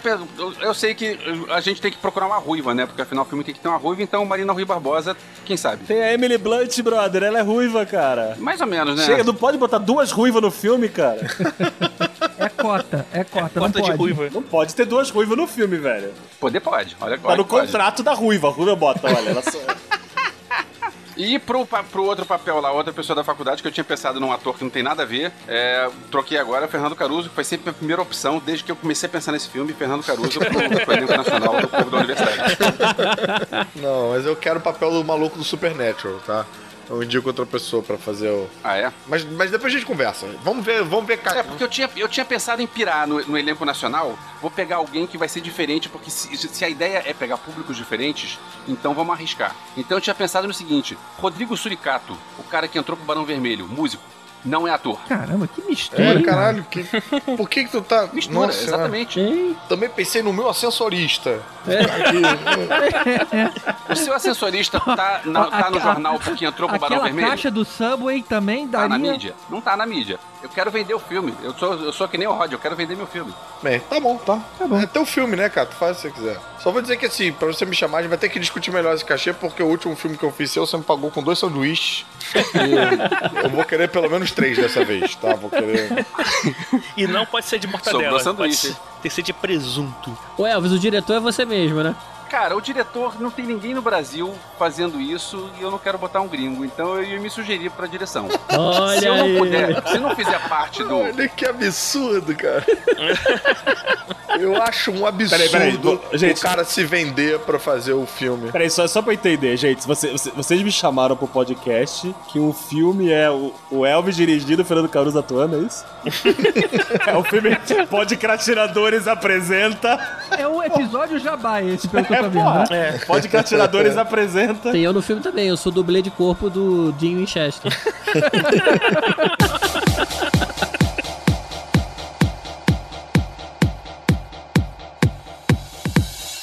Cara, se eu tivesse um orçamento aí pra fazer um filme hollywoodiano, eu faria um filme uma, mais leve do que o de vocês aí, pelo visto. Que o de vocês, fora do Rod, que é de ação, do Verso é de terror, e o, o do Leandro é bem, bem É de terrorista? e tal.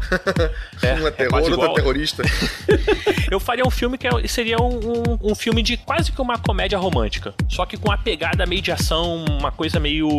Tipo, é uma coisa, comédia romântica com ação e um pouco de sci-fi e um pouco de tudo aí. Na verdade, essa história seria baseada num quadrinho do Matt Fraction, que é um cara que já desenhou X-Men, que já roteirizou X-Men, já roteirizou. Agora recentemente tá trabalhando no Gavião Arqueiro. Que é muito né? bom. Que é E, assim, animal, acho- Gavião Arqueiro. O cara tem uma série que ele fez recentemente, que o nome da série é Sex Criminals. Sensacional. Saiu aqui pela Devir. Criminosos do sexo. Aqui no Brasil tá na segunda, na segunda edição, que na verdade põe os 10 primeiros volumes, né? 10 primeiros quadrinhos. Lá fora já tá no, lá pro 20 quase. E é o que é o seguinte: uma garota, ela é jovem, né? Ela, ela- na verdade, ela tem uma pegada, ela começa a história contando meio que como quebrando a quarta parede, contando pro leitor o que aconteceu na vida dela. Então, em- ao mesmo tempo que tem ela, criança, passando pelas experiências, tem ela adulta contando o que aconteceu ao mesmo tempo, entendeu? Então, assim, quando eu vi esse quadrinho a primeira vez, cara, de cara eu pensei na, na Zoe, Zoe de Chanel? de Chanel. Não sei porquê. Eu olhei pra essa garota e eu falei, caraca, é- sei lá, não sei se por causa do, do 500 dias sem ela, não sei o que que foi, cara. Eu falei, caraca, porra, é a cara dela. Tem um quê mesmo? E aí, assim, ela contaria a história do que aconteceu. O que acontece? Essa garota, quando ela tem. Ela consegue chegar na puberdade lá, na, na fase em que ela tá perto da primeira menstruação, ela tá se descobrindo. É uma coisa. Assim, apesar de serem dois homens escrevendo, tem uma, uma pegada bem é, do lado feminino, contando a história da- da- das mulheres e tal. E ele conta essa questão de que ela, quando ela acaba de se masturbar, ela tá lá no banheiro e tal, e aí ela sente que é uma névoa meio, meio brilhante, uma coisa meio assim, e ela não percebe o que aconteceu. Tem- É muito legal porque ela acha que aquilo é normal, porque como ela nunca teve um orgasmo na vida, ela acha que todo mundo que quando tem um orgasmo acontece aquilo. Que o tempo para. Ela pelo menos não sabe que o tempo para a primeira vez. Depois que ela descobre que quando isso acontece, o tempo para. E aí ela começa a perguntar para as outras meninas da idade dela: pô, quando a gente transa e tem orgasmo, tá, o tempo para. Ele falando com aquela cara de bunda assim, ignora ela. Aí ela começa a procurar especialista. Ela vai no ginecologista e pergunta: pô, olha só, quando a gente tem orgasmo, como é que é? Aí o, o ginecologista olha pra ela assim e fala assim: "Ó, você vai descobrir com seu marido no futuro. Tipo, fica uma coisa meio assim engraçada. E ela, ela começa a descobrir isso. Aí ela descobre que aquilo ali só acontece com ela. E aí ela começa a estudar. Ela chama aquela região, como é uma coisa que fica muito silêncio, muito quieta, muito tudo tranquilo pra ela, e meio um clima assim que ela gosta brilhoso. E ela chama aquela região de The Quiet. E aí ela começa a viver a vida dela, lógico, chega na. passa a adolescência, chega na juventude, ela começa a enten- querer entender como é que funciona essa região, essa The Quiet, que é a coisa que acontece. Até que um dia ela tá numa festa, ela tá tendo um relacionamento com um cara, ela, lógico, chega ao orgasmo, quando ela vira pro lado, ela fala, ah, até que foi bom. E o cara responde, ela, "Co- como assim? O cara também tá acordado. E aí descobre que o cara também tem o mesmo poder que ela. Após, durante o orgasmo, após o orgasmo, em um período aí até passar lá um período, um tempo indefinido, mais ou menos, não- acho que não, É tempo não explica. É, é até o momento do, deles ficarem a fim de transar de novo, né? Tipo, É, mais ou ficarem, menos. sei lá, excitados de novo. É, tem um tempo aí, só que não é bem explicado, pelo menos eu não lembro. Pior e seria se fosse o tempo que durasse a ereção, né? Imagina, ele a parada começa a amolecer antes da hora. Não, não, não, de novo, de Olha, novo. o GG revelando aí que problemas de ereção dele. Interessante. Não, eu falo que Patrocínio Boston Medical Group. e a- Isso, vocês podem fazer o mexer. Agora. Fale com o seu médico, eu falaria. Agora sim. Ia tomar uma pílula azul aí, né? E aí o que acontece? Ele conhece esse cara, e esse cara, pra mim, assim, ele seria um tipo um Stephen Roger da vida, sabe? hum, maneiro. Porque eu acho que, assim, até pensei muito no tipo um, um bromance, tipo Anjos da Lei 2. É uma coisa, ou, ou sei lá, o 20 de 40 anos. É um, é um filme.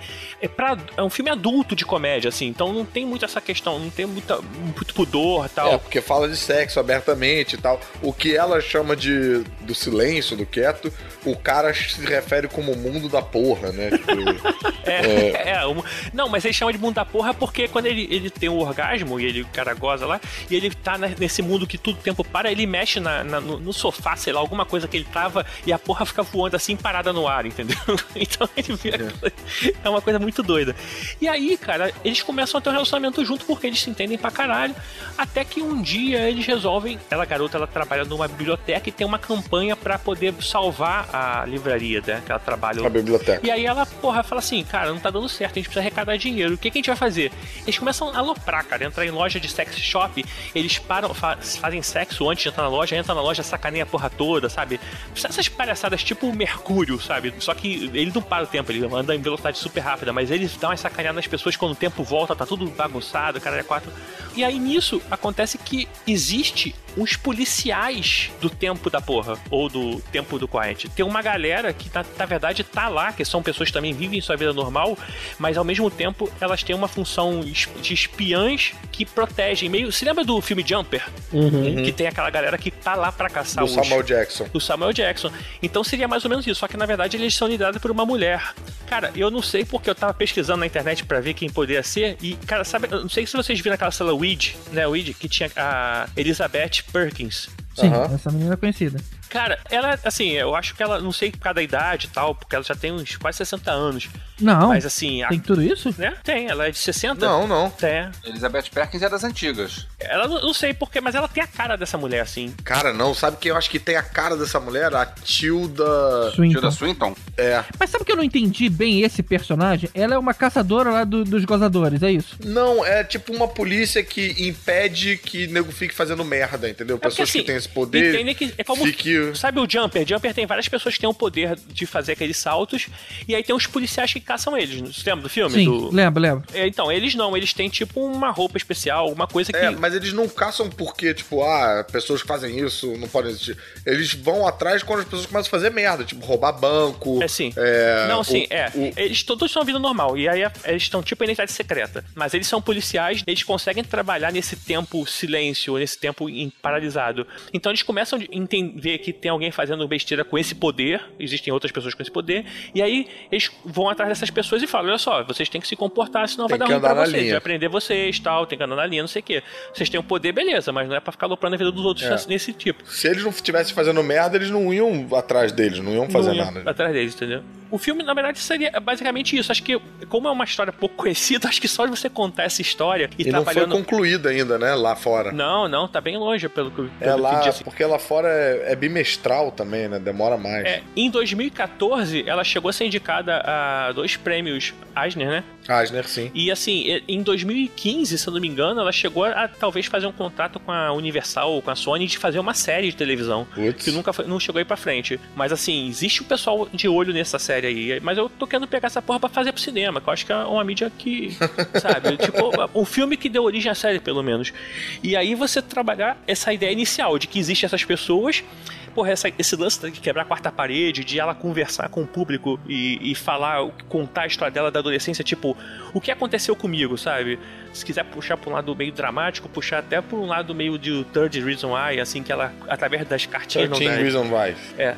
Eu falei o quê? Third Reason Why. Você falou a terceira razão por quê. É, não falei errado. e ela, ela meio que conta, assim, através do- do- dos áudios, o que aconteceu. E aí, nesse caso, não seria ela contando na tela, né? do- seguindo a garotinha, assim, como se fosse um fantasma andando e você aprendendo a história que aconteceu. E ela vai e volta no tempo, contando como é que tá agora e como é que foi, como é que tá agora e como é que foi, como é que ela se descobriu e descobriu esse poder, assim como o cara também, entendeu? Acho que o maior problema é que a gente não tem o final ainda, né? Que esse puto do Matt Fraction não escreveu, né? Ele tá aí lerdando pra acabar essa Mas não precisa, a gente, a gente acaba junto com o primeiro TPB, em que, na verdade, desenrola a primeira situação do assalto ao banco e tal, não sei o quê. E aí, Você tipo já tá assim, pensando e- na franquia já, tipo, Vó, na é, trilogia claro. e tal. É, aqui é tudo mercenário, né, velho? Tudo que eu vi até agora, vocês querem só ganhar dinheiro. O meu foi o único filme que vai ser difícil pra vender. O de vocês estão só pensando no dinheiro, cara. Claro, Mas a pô. gente te convida pra festa nossa, não se preocupa Seu não. bando de mercenários. É, mas você tá pensando no Alcorão, né? Eu acho que é melhor pensar no dinheiro do que. O After Party. Sabe também quem falou que Jumper daria uma série? Boa. Você, Eu, no, no parte 1. nesse episódio de fi- filmes que deveriam virar série. A gente não lembra, porque depois que você saiu, a gente deletou sua participação dos podcasts todos, cara. Os podcasts foram apagados. Pegou aquela, aquele negócio do MIB e fez vuf, e todo mundo apagou. Sumiu das fotos. Não, a gente fez que nem o George Lucas, a gente regravou. Quem fez sua participação foi o Voltor. Volta, volta e alguns foi o Dudu. Tá bom, bem representado, pô. Agora, Tibério, me tira uma dúvida. É, Hum. a- as pessoas que têm esse poder, quando alguém para o mundo, eles são imunes a isso? Ou eles só sobrevivem, na verdade, à paralisação quando eles gozam também? Quando eles gozam também. Por exemplo, eles dois. Se o cara fizer sozinho, sem ela, ela fica congelada. Ah, então peraí. Então os dois têm que gozar sempre ao mesmo tempo quando estão transando. Se for ele primeiro, ela fica parada. É. Sim. E aí não o, termina. a- o roteiro não chega a ser exatamente claro em relação a isso, mas tudo indica que sim. Agora, na verdade, eu não tenho certeza, não. Porque tem uma hora que tem um quadrinho que eu lembro que ela fala, tô chegando lá, tô chegando lá, tô chegando lá. E o cara meio que já tá ainda pra manter ela e acho que ele fica imune. E ela, na verdade, só que chega ao orgasmo. Não, acho que tem até tipo. um que eles desencontram que ela É. goza e ele não, aí ele fica congelado, tem uma coisa assim. É, eu não lembro exatamente de tudo. Mas, assim, a gente pode fazer uma modificaçãozinha ou outra pra tornar o roteiro mais, mais interessante. O que, que você acha, GG? A gente faz o esperma tendo o poder, né? Aí se sai dele e encosta nela, os dois ficam imunes. Pode, pode ser assim. E ela, como é que faz nele também? Sim, é. É, Squitter. né? Tem. mas é esperma. A mulher também goza, cara. Deixa eu te contar essa parte. É, mas não é esse nome, esse- vou te contar essa parte. Tem que ter paciência, o Tibério nunca chegou lá. Mas enfim, como o cara não completou, al- algumas dessas questões ficam um pouco. Ainda a gente não sabe qual é exatamente dessa polícia, a gente não sabe os desdobramentos, a gente não sabe, por exemplo, se o tempo congela no mundo todo, se só numa região, sabe? Tem umas coisas que você sente que o cara ainda precisa completar lá a história pra gente saber, né? Mas se o plano do Tibério é esse, ele tá apostando num primeiro que vai dar pano pra manga pra trilogia, realmente não precisa saber tudo. O que, que você desfecharia a história? Só desfecharia a história se eles morressem. Porque é a história da vida das pessoas. Não, eles têm objetivos, né? Eles têm objetivos que, cara, é. Não, eles é- podem no primeiro filme completar salvando a livraria. Eita, mas pera aí, agora eu fiquei bolado. Se eles morrem, todo mundo continua parado? Porque. Não, Não, é um não, tempo, não, é um não. tempo. Mas não é até eles terem vontade de, de transar de novo? Se eles morreram, eles não têm mais vontade. Não, Não. mas é só, mas é só. Se eles morrerem, o tempo vai voltar ao normal. Ah, automaticamente destrava. É, e de novo, cara, o cara não acabou, não ficou claro ainda, porque o cara não acabou, não tá tudo mapeado. A ideia é o seguinte: existem duas pessoas, pelo menos que a gente sabe, nesse primeiro momento, que existe esse poder. Eles, por acaso, na a vida as fazem se encontrarem e eles pensam em melhorar a vida ou co- conseguir seus objetivos fazendo crimes utilizando o poder que vem através do sexo. E aí, assim, existe uma polícia que cuida desse tipo de, de coisa, que elas, estão, eles são imunes a essa paralisação do tempo, por algum motivo, e aí eles tentam ah, impedir que eles façam aquilo. É. Mas isso tudo num- numa parada meio. uma comédia, meio. uma- umas coisas meio engraçadas, tipo Stephen Rogen, assim, imagina ele, né? Quase nonsense. É, assim, tipo, é. tem muita inocência, porque eles não sabem o que tá acontecendo, né? Ela, É. ela contando como é que ela se descobriu, e o cara, como é que ele descobriu esse poder, então é tudo uma, uma- uma piada, né? Mas tem isso aí que eu tô, eu, eu tô insistindo, batendo nessa, nessa tecla aí do cara do ter acabado, porque os dois personagens principais, os dois não sabem direito como é que funciona essa parada. Eles estão descobrindo juntos, entendeu, GG? Então por isso que a gente também não sabe. E você fica com a sensação de que ele vai explicar. Porque ele, essa polícia do sexo sabe mais do que os personagens principais. Então você tem a sensação de que em algum momento nesse confronto vai ter uma explicação do que, que é essa loucura toda, sabe? Que a gente não, não teve ainda. Mas nada que contratando o Matt Fraction pra fazer supervisão do roteiro não, não resolva com facilidade. É, A produção vai ter ele envolvido, claro, porque não tem como. Como diretor, inclusive, eu tinha pensado. Porra, até foi engraçado que eu li hoje a notícia de que os caras não vão fazer mais o, o Star Wars, o filme do Han Solo. Que foram os caras que fizeram Anjo da Lei 2, que eu até falei, que é o Phil Lord e o Chris Miller. Esses não são, não são os caras do, do Lego Movie? São os caras do Lego Movie. Eles dois, eles fizeram esses filmes assim, fizeram Anjo da Lei, fizeram Super Bad, fizeram esses filmes de tá chovendo hambúrguer, umas coisas do tipo. E iam fazer o filme do Han Solo. Outro nome bom pra dirigir o teu filme, cara, que eu ia usar no meu, mas eu, pô, até te empresto, já abro mão dele, é o Edgar Wright. Acho que tem tudo a ver com esse tipo de, de filme. Edgar Wright também. Ainda mais com essa dinâmica, né? De falar pra tela e tal. Tem uma dinâmica meio ágil, uns cortes, uns saltos e tal. Acho que tem super a ver. Tibério, só te falar uma parada, cara. Eu hoje eu tava tendo uma conversa com o pessoal do meu trabalho, com a minha equipe e tal. E eles, e eu tava contando pra eles que eu ia hoje gravar um podcast. Eles falaram, puta, me fala quando sair do podcast pra eu ouvir. Não vou falar mais. Por quê, cara? Não, eu também não gostei da ideia do Elvésio, cara, mas não é por isso que as pessoas não vão ouvir. Não, não, não, não, não, não, não. Peraí, peraí. Eu gostei pra caralho dessa ideia, achei demais, cara. Só que, cara, ficou explícito pra caralho. Não posso mais falar pros meus coleguinhas do trabalho, velho. Por que os colegas, seus coleguinhas trabalham, não transam, não? Que trabalho é esse? Trabalham num, num convento que todo mundo é, canta músicas? Ninguém tem orgasmo lá? Fica, sentam na fogueira e cantam com o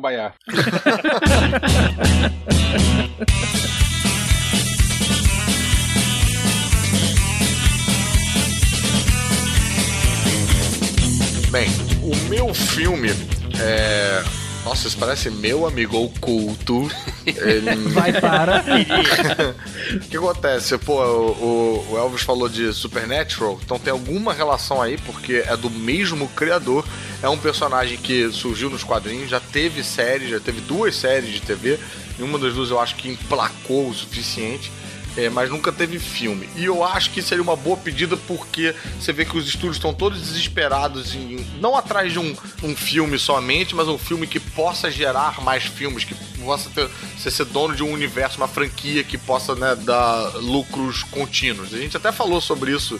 é, o Leandro também estava fazendo parte desse episódio, né? Quando a gente, falou em guerras de estúdios, né? Nesse, Não, foi, nesse foi o Dudu Salles e foi o Mário Rocha. Tá, mas é porque o Leandro tá sempre tão presente na minha, no- Vida. na minha vida que eu, eu penso Cama. nele. Mas então, o meu personagem, que eu acho que merecia um filme, é The Tick. The Tick é um personagem dos quadrinhos criado por Ben Edlund, o mesmo criador de Supernatural, e, é um, e é- ele é meio uma paródia de, de, de super-heróis, assim, né? Ele é o típico personagem fortão e vulnerável, uma espécie de super-homem, mas completamente idiota. E ele, diferente dos super-heróis, ele não tem uma identidade secreta. Ele é só The Tick. Ele não tem, sei lá, um Clark Kent, Bruce Wayne e tal. Ele é só aquilo. E ninguém sabe direito se ele é um cara que ganhou poder, se ele é um maluco, se ele é um alienígena, o que, que é. E, nu- e, e foda-se, isso não é importante pra história. Nunca a gente chega a descobrir, né? O que é muito legal é esse universo colorido em torno do personagem. Ele ficou mais famoso quando ele foi adaptado para o desenho animado na Fox, na Fox Kids, né? Então ele tem um, um elenco de personagens em torno dele muito divertido. Tem um parceiro dele, o sidekick, que é o Arthur, que é uma mariposa. Ele tem, ele tem um uniforme de mariposa e todo mundo acha que ele é um coelho, né? Porque ele tem as anteninhas parecendo um coelho e tal. Que é o típico parceiro de, de história e quadrinho, assim. Ele é meio bunda mole, meio, meio fracão e tal, mas de bom coração e tem poucos poderes, né? E ele, ele aproveita essas alegorias pra fazer paródia. Faz paródia da Electra, faz paródia do, do, do Batman, faz paródia até do Super-Homem, uma porrada de coisa e tal. Só que o que acontece? Ele foi adaptado para uma série de TV, pô, uma série que eu acho muito boa, com Patrick Wally Burton, aquele namorado da Elaine, do Seinfeld, sabe? Warburton. Patrick Warburton. O cara é todo Enfim. canastrão, né? Eu vi essa Isso. série. Isso tinha na Sony anos atrás. Ele é o cara perfeito, né, pra esse, pra esse personagem É. aí, né? Eu tenho essa série É em DVD. bom. Ela foi dirigido pelo Barry Sonnenfeld, que é o diretor do, do Family Adams, e da família Adams e do Pushing Daisies. É, mas o que acontece? Com uma série, e ainda mais na época que ela foi feita, pô, não tinha orçamento e não tinha essas facilidades, ela virou uma espécie de super Seinfeld, assim. São os super-heróis na, numa cafeteria conversando e tudo que acontece de mais super-heróico acontece em off, acontece explicado. Você soube que o fulano parou um monstro gigante e tal, porque eles não tinham grana pra fazer isso, né? Teve uma segunda série pela Amazon que eu não cheguei a ver, então não posso muito opinar sobre. Isso é, é agora, tá rolando, né? Tá rolando. Na verdade, o que eu li- acabei de ler aqui que ela vai, vai ao ar em 19 de agosto de 2016. Ah, é, não. Ela foi ao ar, né? Em 19 de agosto de 2016. É. Foi da, pela Amazon Video, que era com o Peter Serafinoscris, sei lá como é o nome do cara. Serafinovics. Pois é, Não- eu, não, eu não vi, não posso opinar tanto. Mas o que eu acho que, pô, que é o momento perfeito é, é essa junção dessas duas, desses dois elementos. Os estúdios querendo ter a, a sua franquia. A gente tem, eu disse dois, mas acho que são até três. A gente tem um universo cinematográfico de super-herói muito bem estabelecido. Então acho que tá na hora da gente começar a ter os subgêneros. A gente ter, tipo, uma espécie de paródia disso aí, porque acho que o, o público normal já tá bem familiarizado com esse universo. E a gente tem a facilidade dos efeitos, que 10 anos atrás não, não era a mesma coisa, entendeu? Então acho que, pô, é, é- seria o, o- o mundo ideal pra gente ter um filme bem feito de Tic, com ação, com efeitos grandiosos e sendo comédia. Descobrindo um, um desdobramento desse gênero que muita gente já começa a teorizar se não tá cansando ou não, né? Dizendo que os filmes super-heróis vão se esgotar, blá blá blá blá blá. Eu acho que não, eu acho que tem muito pano pra manga e The Tick é um- uma dessas possibilidades. Você ir pro caminho da comédia, a gente viu como isso funcionou bem com o Deadpool, por exemplo. Você sair um pouquinho daquele lugar ético, moral do herói e ir pra um lugar mais exagerado, mais nonsense e tal. E o The Tick podia exacerbar isso bastante. É, mas, E- mas o Deadpool, ele tinha ali uma, uma, uma missão. Uhum. O The Tick, pelo que você falou, é uma coisa meio Seinfeld, né? Não. Só como conversa... Ele não- só era Seinfeld nessa série de TV porque não tinha orçamento. Foi a solução que eles arranjaram. Mas no desenho animado e nos quadrinhos, cara, ele é full-blown super-herói. Então, o que eu ia usar de base do roteiro, já indo nesse seu questionamento, é um dos episódios do desenho animado que eu acho que tem um, um inimigo grandioso cinematográfico suficiente, que é. Eu queria até que vocês botassem no Google aí pra pesquisar Dinosaur Neil. Ah, isso é maneiro. É cara. um sujeito chamado Neil que vira um dinossauro. Ele, inclusive, é tipo um Godzilla de bigode, o cara. tipo, fica enorme. Ele cuida. Ele era um cara com fantasiazinha, né? De ele Mas cuidava peraí, do. do- Neil de novo ou Neil de nome próprio? Neil. Não, de. Não, de Neil de nome. nome do cara. Caraca, é muito bom, N-E-I-L. É muito bom. Tipo como se fosse o João Dinossauro. Tipo Aham. isso. Fuck dinossauro de bigode. Ah, meu Deus do céu, cara. É um cara. Realmente um dinossauro de É um cara que cuidava de uma. de um. Um museu lá, a parte arqueológica dos dinossauros e tal, ficava com roupinha de dinossauro. Sei lá que merda que acontece, que ele fica gigante e começa a destruir a cidade e tal. E a batalha final do The Tick com ele é com a língua dele. Ele tá, tipo, saindo na porrada dentro da boca do Dinosaur New com a língua, tipo, lutando boxe com a língua e tentando segurar a língua e tal. Enfim, é um vilão enorme e absurdo. Eu acho que a gente poderia ter os outros vilões ali na- no meio e tal, pra gente já começar a apontar uma possibilidade numa continuação, mas o principal seria esse. E, como a gente não tem a origem do The Tick, ela não existe, eu acho que isso ia ser bacana também, que a gente ia ver um filme de super-heróis sem origem do herói principal, a gente ia acompanhar a origem do Arthur, do sidekick dele, como é que ele come- conhece o Tick e vai, sei lá, combater o crime junto com o Tic e até eles combaterem com o Dinossauro Neil. Ô, Caruso, esse é aquele que tem o Batmanuel também, não é? O Batmanuel, ele é o da série da Sony, que quem fazia, inclusive era aquele maluco que fazia Lost, o cara que tinha 800 anos de idade no Lost. Ah, o Richard. Richard, exatamente. Fazia muito bem, mas o Batmanuel já era um, um spin-off do desenho animado que era o Flydermouth, uma coisa assim. Era tipo um, um nome alemão pra morcego, pra morcego voador, sei lá o que que era. Um Batman fajuto, medroso, que nunca quer ir nas paradas e tal.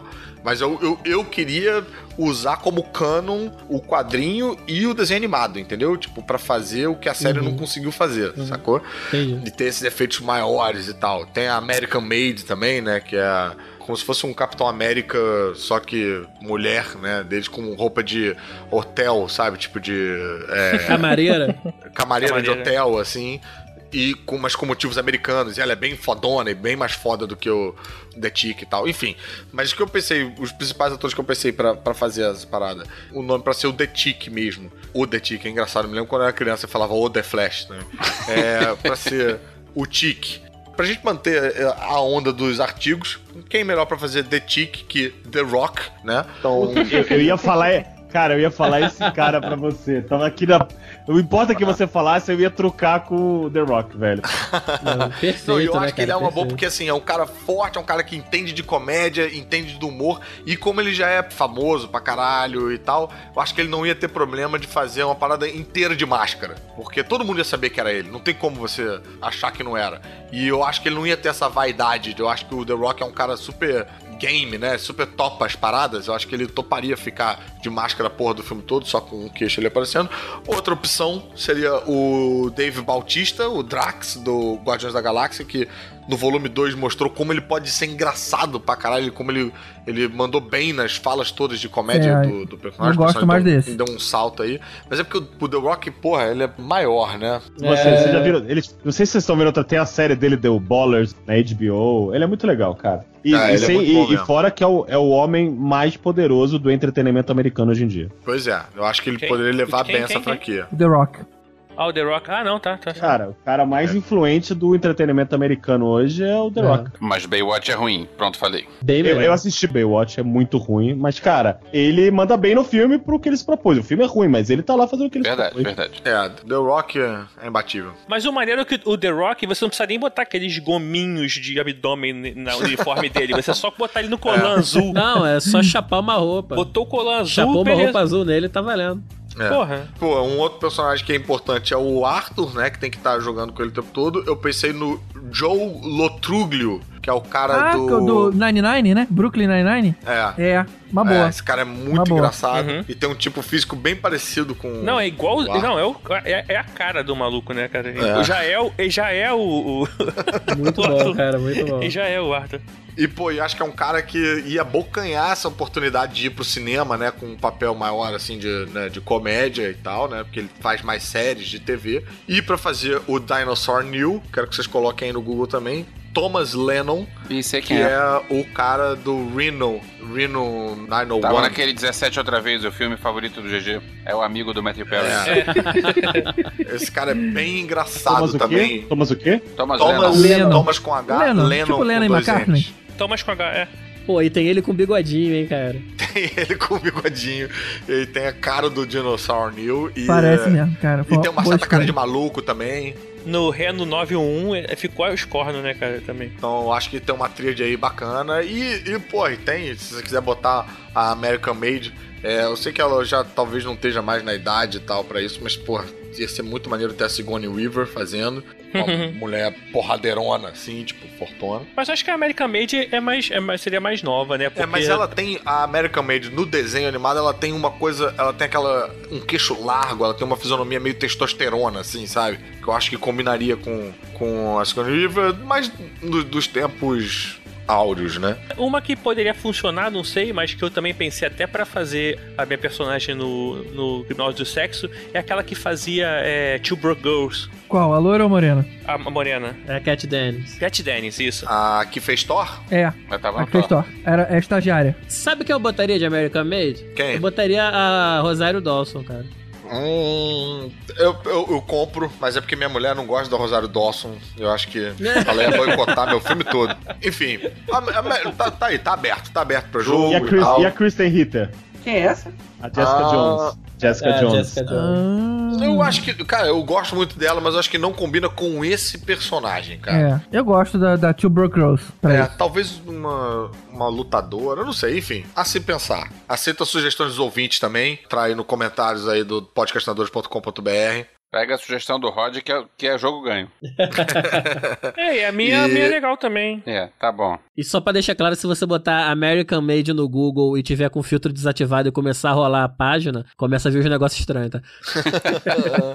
Opa, calma aí. Só, só um minutinho, pessoal. Vou dar uma pausa aí rapidinho. De diretor, eu, tinha, eu já ofereci o, o Edgar Wright pro filme do Tibério, então eu pensei no James Gunn, obviamente, né, pelo Guardiões da Galáxia, ou no Tim Miller, que é o diretor do Deadpool, e eu acho que ia ter super a ver. Calma aí, desculpa, eu tô vendo aqui no American Made. Ó, se o tempo parar, já sabe o que aconteceu, né?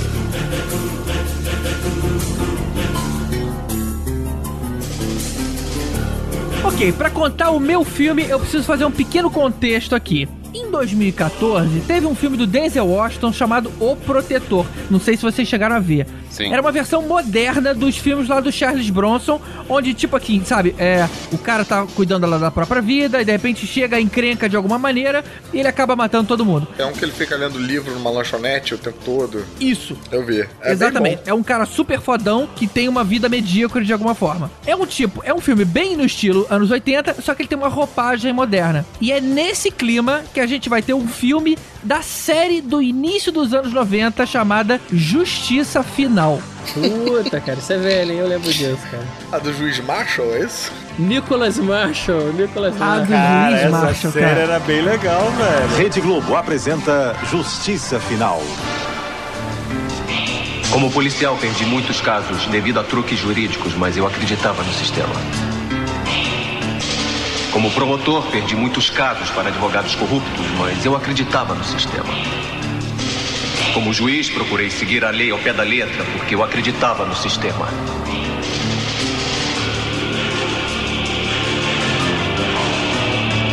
Até eles destruírem minha família. Aí eu parei de acreditar no sistema e comecei a acreditar na justiça. Puta que me pariu, GG, caralho. Puta, cara. Não, algumas coisas têm que ficar enterradas, cara. Algumas Cara, o filme dessa série vai ser Ó, eu muito vou te bom. falar, essa série foi foi as primeiras séries que eu vi que rolava, sabe, você tá acostumado a ver série muito serializada, que é meio, cada episódio era meio que dentro dele mesmo e os personagens principais nunca morriam, nunca mudavam.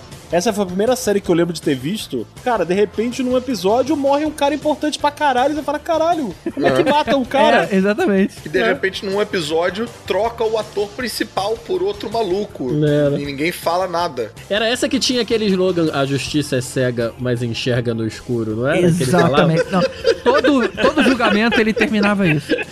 Só fazendo um, um resuminho dessa série, era uma série da CBS chamada Dark Justice, que ela foi filmada entre 91 e 93 e foi exibido aqui ao longo dos anos 90 na TV Globo. Passava depois da novela às quintas-feiras. Eu sei que eu lembro bem isso, porque eu acompanhava todos os que eu podia. Foram três temporadas no total e 66 episódios. E como é que era o esquema? Tinha um, um juiz chamado Nicholas Marshall. Inclusive, é muito coisa de TV, né? O sobrenome do cara é Marshall. O cara é um agente até. Ele nasce já sabendo quem vai fazer da vida. É, que nem Luke Skywalker. Bom, o cara, ele era um ex-policial e acabou virando juiz criminal, né? Por causa da- do textinho de abertura, mataram a, a família do cara. E aí, o, o cara que foi culpado por isso, ele foi preso, mas acabou saindo por conta de uma tecnicalidade qualquer.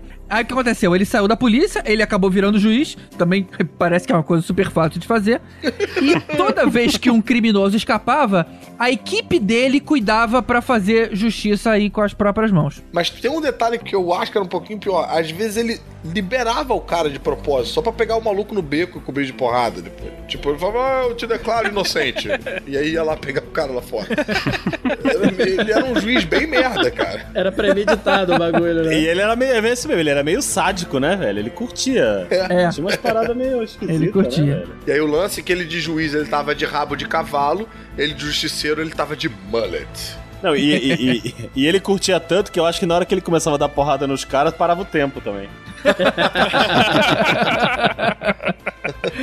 Bom, na TV, essa justiça aí que ele acabava fazendo era sempre uma coisa meio branda, porque, bom, era TV, né? Mas na minha história dos cinemas, logicamente que isso não vai acontecer.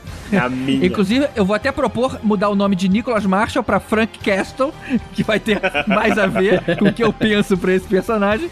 Mas a história vai ser mais ou menos essa aí. Tipo assim, mostra ele policial, a família morrendo, o assassino escapando da prisão e ele largando a polícia. Só que aí tem um salto temporal, porque eu não acho legal ficar mostrando aí como é que ele monta a equipe. Eu acho que é, é meio história demais, né? Então, beleza, passou esse tempo, é, estudou pra virar juiz, sei lá, qualquer coisa. Já tem a equipezinha e eu deixo pra falar da, da criação da equipe no, no prequel, é, mais pra frente. Mas o lance é o seguinte: o crime que vai perdurar a história, vai, ele vai prender um traficante de garotas que vem lá do leste europeu e obriga elas a, a se prostituir. E como é que isso funciona? Lá no início, imagina um policial desses arrogante, ele implica com um traficante, tipo aquele traficante da área, né? Que todo mundo sabe quem é, ainda não conseguiram pegar o cara em flagrante, sabem que ele existe, o policial encrenca com o cara. Tipo, ele tava numa cafeteria, aí o, o bandido, né, não tava fazendo nada, mas fica com aquele olhar meio de, de malvadão, né? Aí o policial sai e tenta forçar a janela do carro dele, mexe no, no porta-luvas, né, pra, pra ver se tinha alguma droga, e acha uma arma. Nessa hora, ele prende o cara, por tá com uma arma aí, e o, o advogado do cara fala o seguinte: olha, não, você fez uma busca ilegal, não tinha nenhum motivo, eu vou liberar esse cara. E isso acaba acontecendo. Ok, então ele prende o sujeito, os advogados liberam porque o policial fez uma busca ilegal, nenhum motivo aparente, e o Nicholas Marshall, mesmo sabendo quem o cara era, tem que liberar o sujeito. Só que quando ele começa a investigar o cara depois, tipo assim, como é que eu, como é que eu vou achar esse cara? Ele achava que seria um tipo um café pequeno, descobre que tem toda uma rede de venda de drogas e prostituição de garotas controlado pela máfia russa. E aí começa a matança. Os personagens da série, você tem o, o Nicholas Marshall, que é o juiz. Na série, tinham três pessoas da equipe de apoio. Tinha um técnico de efeitos especiais, que era bem aquela linhazinha anos 80, 90, daquele negro engraçado e caricato. Essa eu já acho que não combina com hoje em dia. Tinha um homem mais velho, que era o cara que entendia de eletrônica, fazia os apetrechos malucos lá. E tinha uma mulher que era, era tipo uma espiã. Inclusive, essa mulher é a Trinity do Matrix, né? Mentira. Será que era, cara? Não tem idade pra isso, cara? Tá Aqui, Carrie Anne Moss. Carrie Anne Moss. Olha só, Caralho. cara. Eu não lembrava disso. É, velho. Era que ela, maneiro. boa. Não, e legal que ela continuou na carreira, né? Porque hoje em dia ela é advogada lá na, na Jessica Jones também. É. É isso aí, é isso aí. É isso aí. Dá até pra você botar na, na participação especial com algum personagem, Gustavo. Aquele igual do cara que fez da outra encarnação do, da série e tal. Você bota ela como alguma parada. Olha lá, tá vendo? Mas voltando à equipe, esse personagem do técnico de efeitos especiais, ele era uma coisa importante pra série de televisão, porque eles sempre fingiam que alguma coisa grande ia acontecer. Ah, tipo assim, fingia que os caras iam morrer fuzilados, fingia uma explosão que destruía, sei lá, aparentemente alguma coisa. Como na minha versão não tem nada de fingimento, os caras vão morrer mesmo, técnico de efeito especial perde um pouco do sentido. A coisa vai ser um pouco mais explícita. Então eu não teria esse personagem. Então o que, que eu faria? O Nicholas Marshall eu pensei, eu tinha pensado originalmente no Tom Hiddleston, mas depois eu achei que não, é, o cara é um salário meio grande demais. Eu usaria o Joseph Fiennes. Quem lembra quem era? O Shakespeare apaixonado. Que hoje tá no Handmaid's Tale. Eu acho que ele daria um bom juiz. A gente coloca um cabelão maior pra dar uma uh, referência ao original. Mas ele seria o meu Nicholas Marshall. O técnico de eletrônica, e aí não vai ser o negro engraçadinho, não, ele não vai ter mais essa pegada, vai ser simplesmente um cara, um tipo hacker, como a gente vê em um monte de outras séries. Eu tava pensando em escolher o Daniel Kaluuya, que é o cara que fez Corra, que é um ator muito, muito bacana. É o cara do Black Mirror da bicicleta. É o cara do Black Mirror da bicicleta. Eu vi Corra com o cara, fiquei impressionado Meu episódio preferido de Black com a Mirror. atuação dele. Ai, cara, Elvis, oh, Elvis não, Caruso, isso é muito ruim esse episódio. Eu não acho muito ruim, não, mas, tipo, é, não é nem os top 5 pra mim. Não, mas não é não, muito nem de ruim, longe, não. nem de Ah, longe. na moral, brother, tu tá falando de justiça sem limites, cara. Você cega. É, justiça cega. Dark, ah, porra, Nicholas Marshall. Questionar tudo. Vamos lá. E pra mulher espiã, eu escolheria a Ashley Green. Essa vocês vão, vocês vão ter que colocar no. Mas no ela não é muito Google. verde pra isso, não?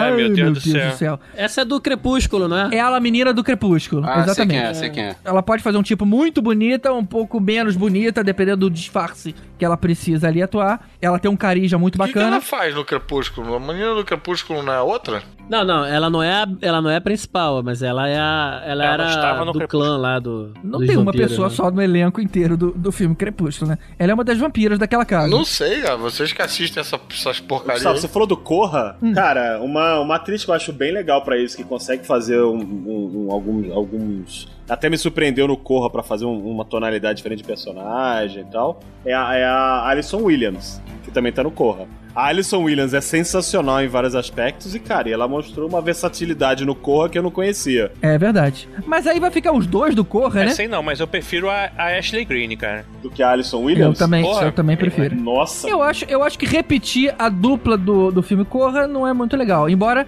ela tenha aí um, um biotipo bem legal pra fazer o que o papel pede. Se bem que eles, de repente, vão continuar correndo nesse filme, então faz sentido. Bom, vão ser dois vilões no filme. Vai ter o chefão, que é o primo do maior mafioso russo, que tá nos Estados Unidos, tipo, pra colocar ordem na casa. E aquele garotão cruel assassino que a máfia mandou junto, sabe? Então, ou seja, tem o, o cara que fica por trás mandando todo mundo, e tem o assassino lá que é o pau mandado. Pro assassino, o garoto seria o Aaron Paul, Porra. que tem um quê aí de, de russo também, e é o cara do Breaking Bad. E o mafioso vai ser o Tony Danza. Caraca, maluco. Não Tirou quer que da ele leve a série mesmo o teu filme, né, cara? Tony Danza faz de graça, cara. Toda a grana que eu vou ter que pagar nos outros, eu faço de graça. Por um dólar, ele faz isso só pra poder voltar aí no, no mafioso papel. Não, mas é italiano? É, não, não. Aí ele, ele vai ter que mudar o sotaque. Mas ele tem uma cara de mafioso e ainda meio... Caralho, é, GG. aí, viajou muito. Não, dança, Tony Danza não, cara. Cara, a gente podia colocar os, aqueles caras mais clássicos, né? Mas eu achei que um, um Tony Danza aí ia, Ia fuder seu ia filme. cair bem. Mafioso russo, pra mim, vai ser sempre aquele maluquinho Peter Stormare, sabe qual é? Que faz o. Sei quem Ele é. fazia o Abruzzi no Prison Break e faz o American Gods, é o cara da marreta do American Gods. Ah, aquele é maluco o, vai o ser Abruzzi sempre o. do Prison Break. O Abruzzi, o Abruzzi, Ah, isso. ele é o ótimo mesmo. É, mas Porra. ele, é, ele já fez esse papel várias vezes, né? Ele seria aquele cara que faria o meu, o meu filme do Rentife Alto, que é do último agora. Não tem um maluco que é todo largadão assim? Dos três principais. Ah, que é o o- que mora com a mãe. Esse Peter Stormare fez o Fargo também, né? Fez, fez. O filme. Qual é o nome daquele cara que faz o vilão do, do, do Duro de Matar? É o Que é o Snape. também é sempre-. É o Hans Gruber, era o. Hans Gruber. Como é que é o nome do maluco? É o Snape, Eu sei não, o Alan Rickman. Alan Rickman. Esse aí não pode mais participar do filme. É, uma pena. Ele agora tá numa carreira mais underground. Puta que pariu.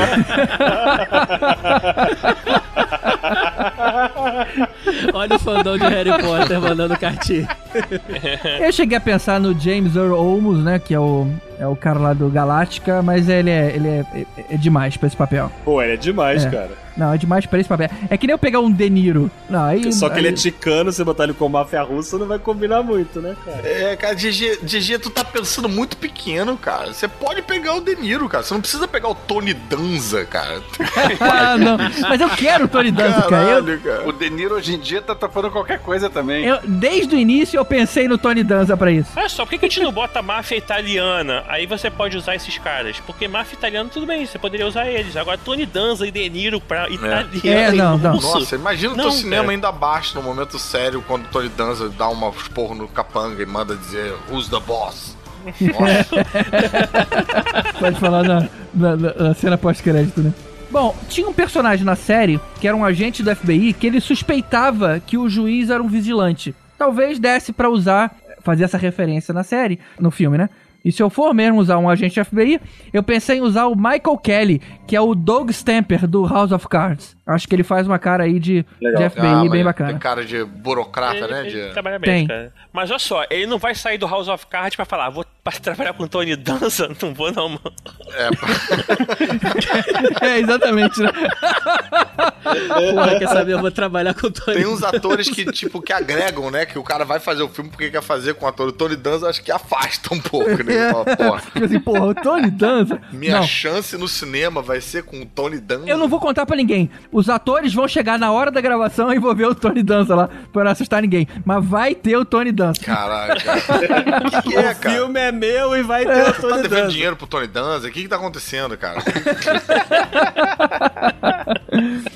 E por fim, teria a, tipo, a prostituta preferida dele, né? Que é quem vai. O Marshall vai ter mais trabalho de salvar. E eu pensei de usar a Emma, mas não a Watson. E também não a Stone, mas a Emma Roberts. Que é uma menina que, que cai bem aí nesse papel. Ah, legal, legal. De prostituta? Boa, É, GG. de, de garotinha, de uma referência russa.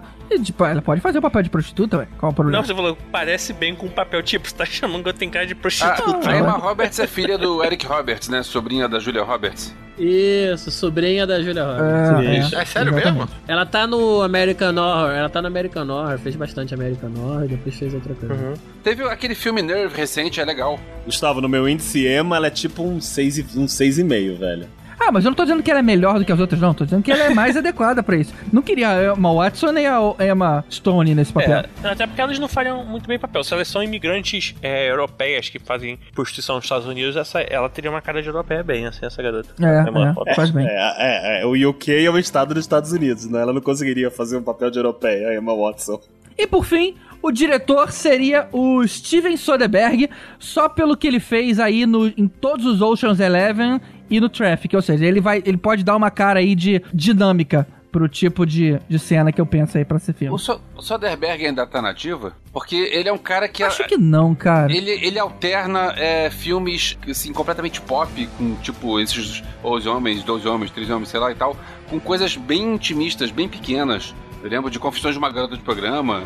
É, tem outras coisas que, que ele fazia, co- coisa experimental. Sei lá, eu achei o cara tão irregular. Não, não que seja ruim, não. Eu gosto, ainda sou. Eu lembro do primeiro filme dele, que era aquele Sexo, Mentiras e Videotape, que eu achei bem legal.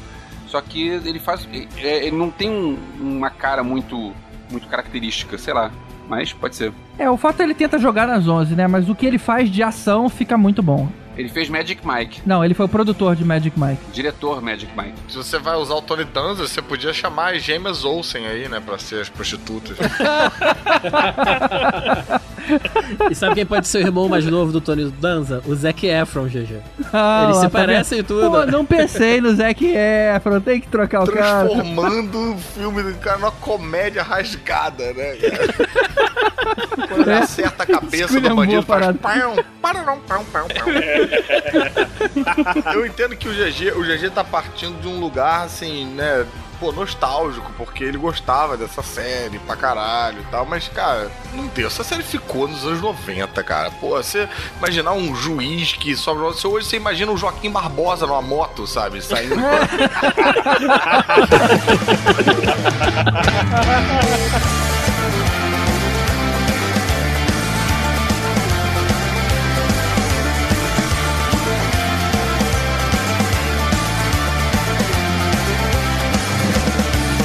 excuses and she chose to use them. She was a victim of unspeakable abuses. Her husband was violent, malicious, and distant. Her kids now belong to the state of Massachusetts.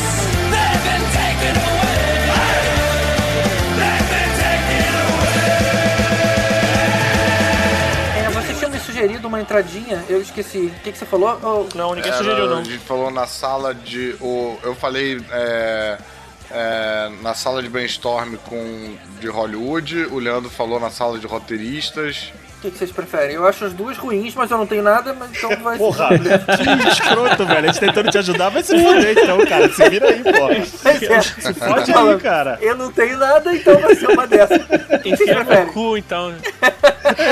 Se fuder, cara. I suppose you've been a victim, I ambition, won't you give this thing a try? If you can and you fail, you won't be the only loser. These kids don't stand a chance with you in their future. They've been taken away. They've been taken Agora, é, Leandro, só um detalhe aqui que não sei se você se tocou. O Dev Patel, ele faz o mais velho no Quem Quer Ser o Milionário. É outro ator que faz o garoto. Ah, é? Eu falei merda? É, o Jamal novo é um cara que, sei lá, cadê? Não, você só foi extremamente preconceituoso, porque você acha que esses árabes todos se parecem. Pô, ô, Elvis, eu te né? agradeço, Elvis, Né, que você Caruso? foi de uma maneira muito educada. Você falou que eu falei merda. E, ô Caruso, puta que pariu, velho. Foda.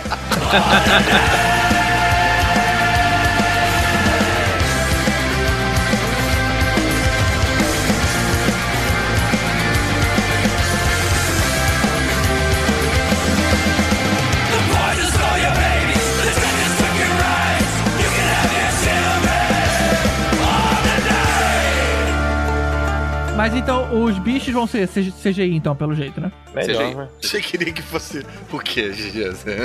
aquele, aquele catástrofe. A gente pode adestrar É, uma Não, a gente cobra, infelizmente não conseguiu fazer o filme porque a gente não encontrou uma mula sem cabeça que funcionasse, né? Não, Todos os atores que a gente virava o pé não andavam mais, então não tinha nada pra fazer.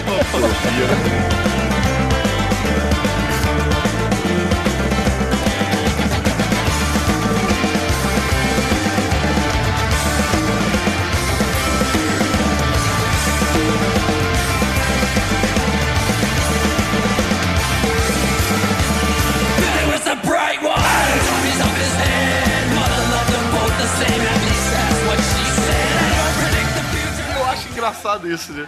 Ah, não, ele faz sério, não vai topar. É tudo inventado mesmo, bicho. né? ah, não, vai conflitar com a agenda dele. Porra, tamo indo longe demais.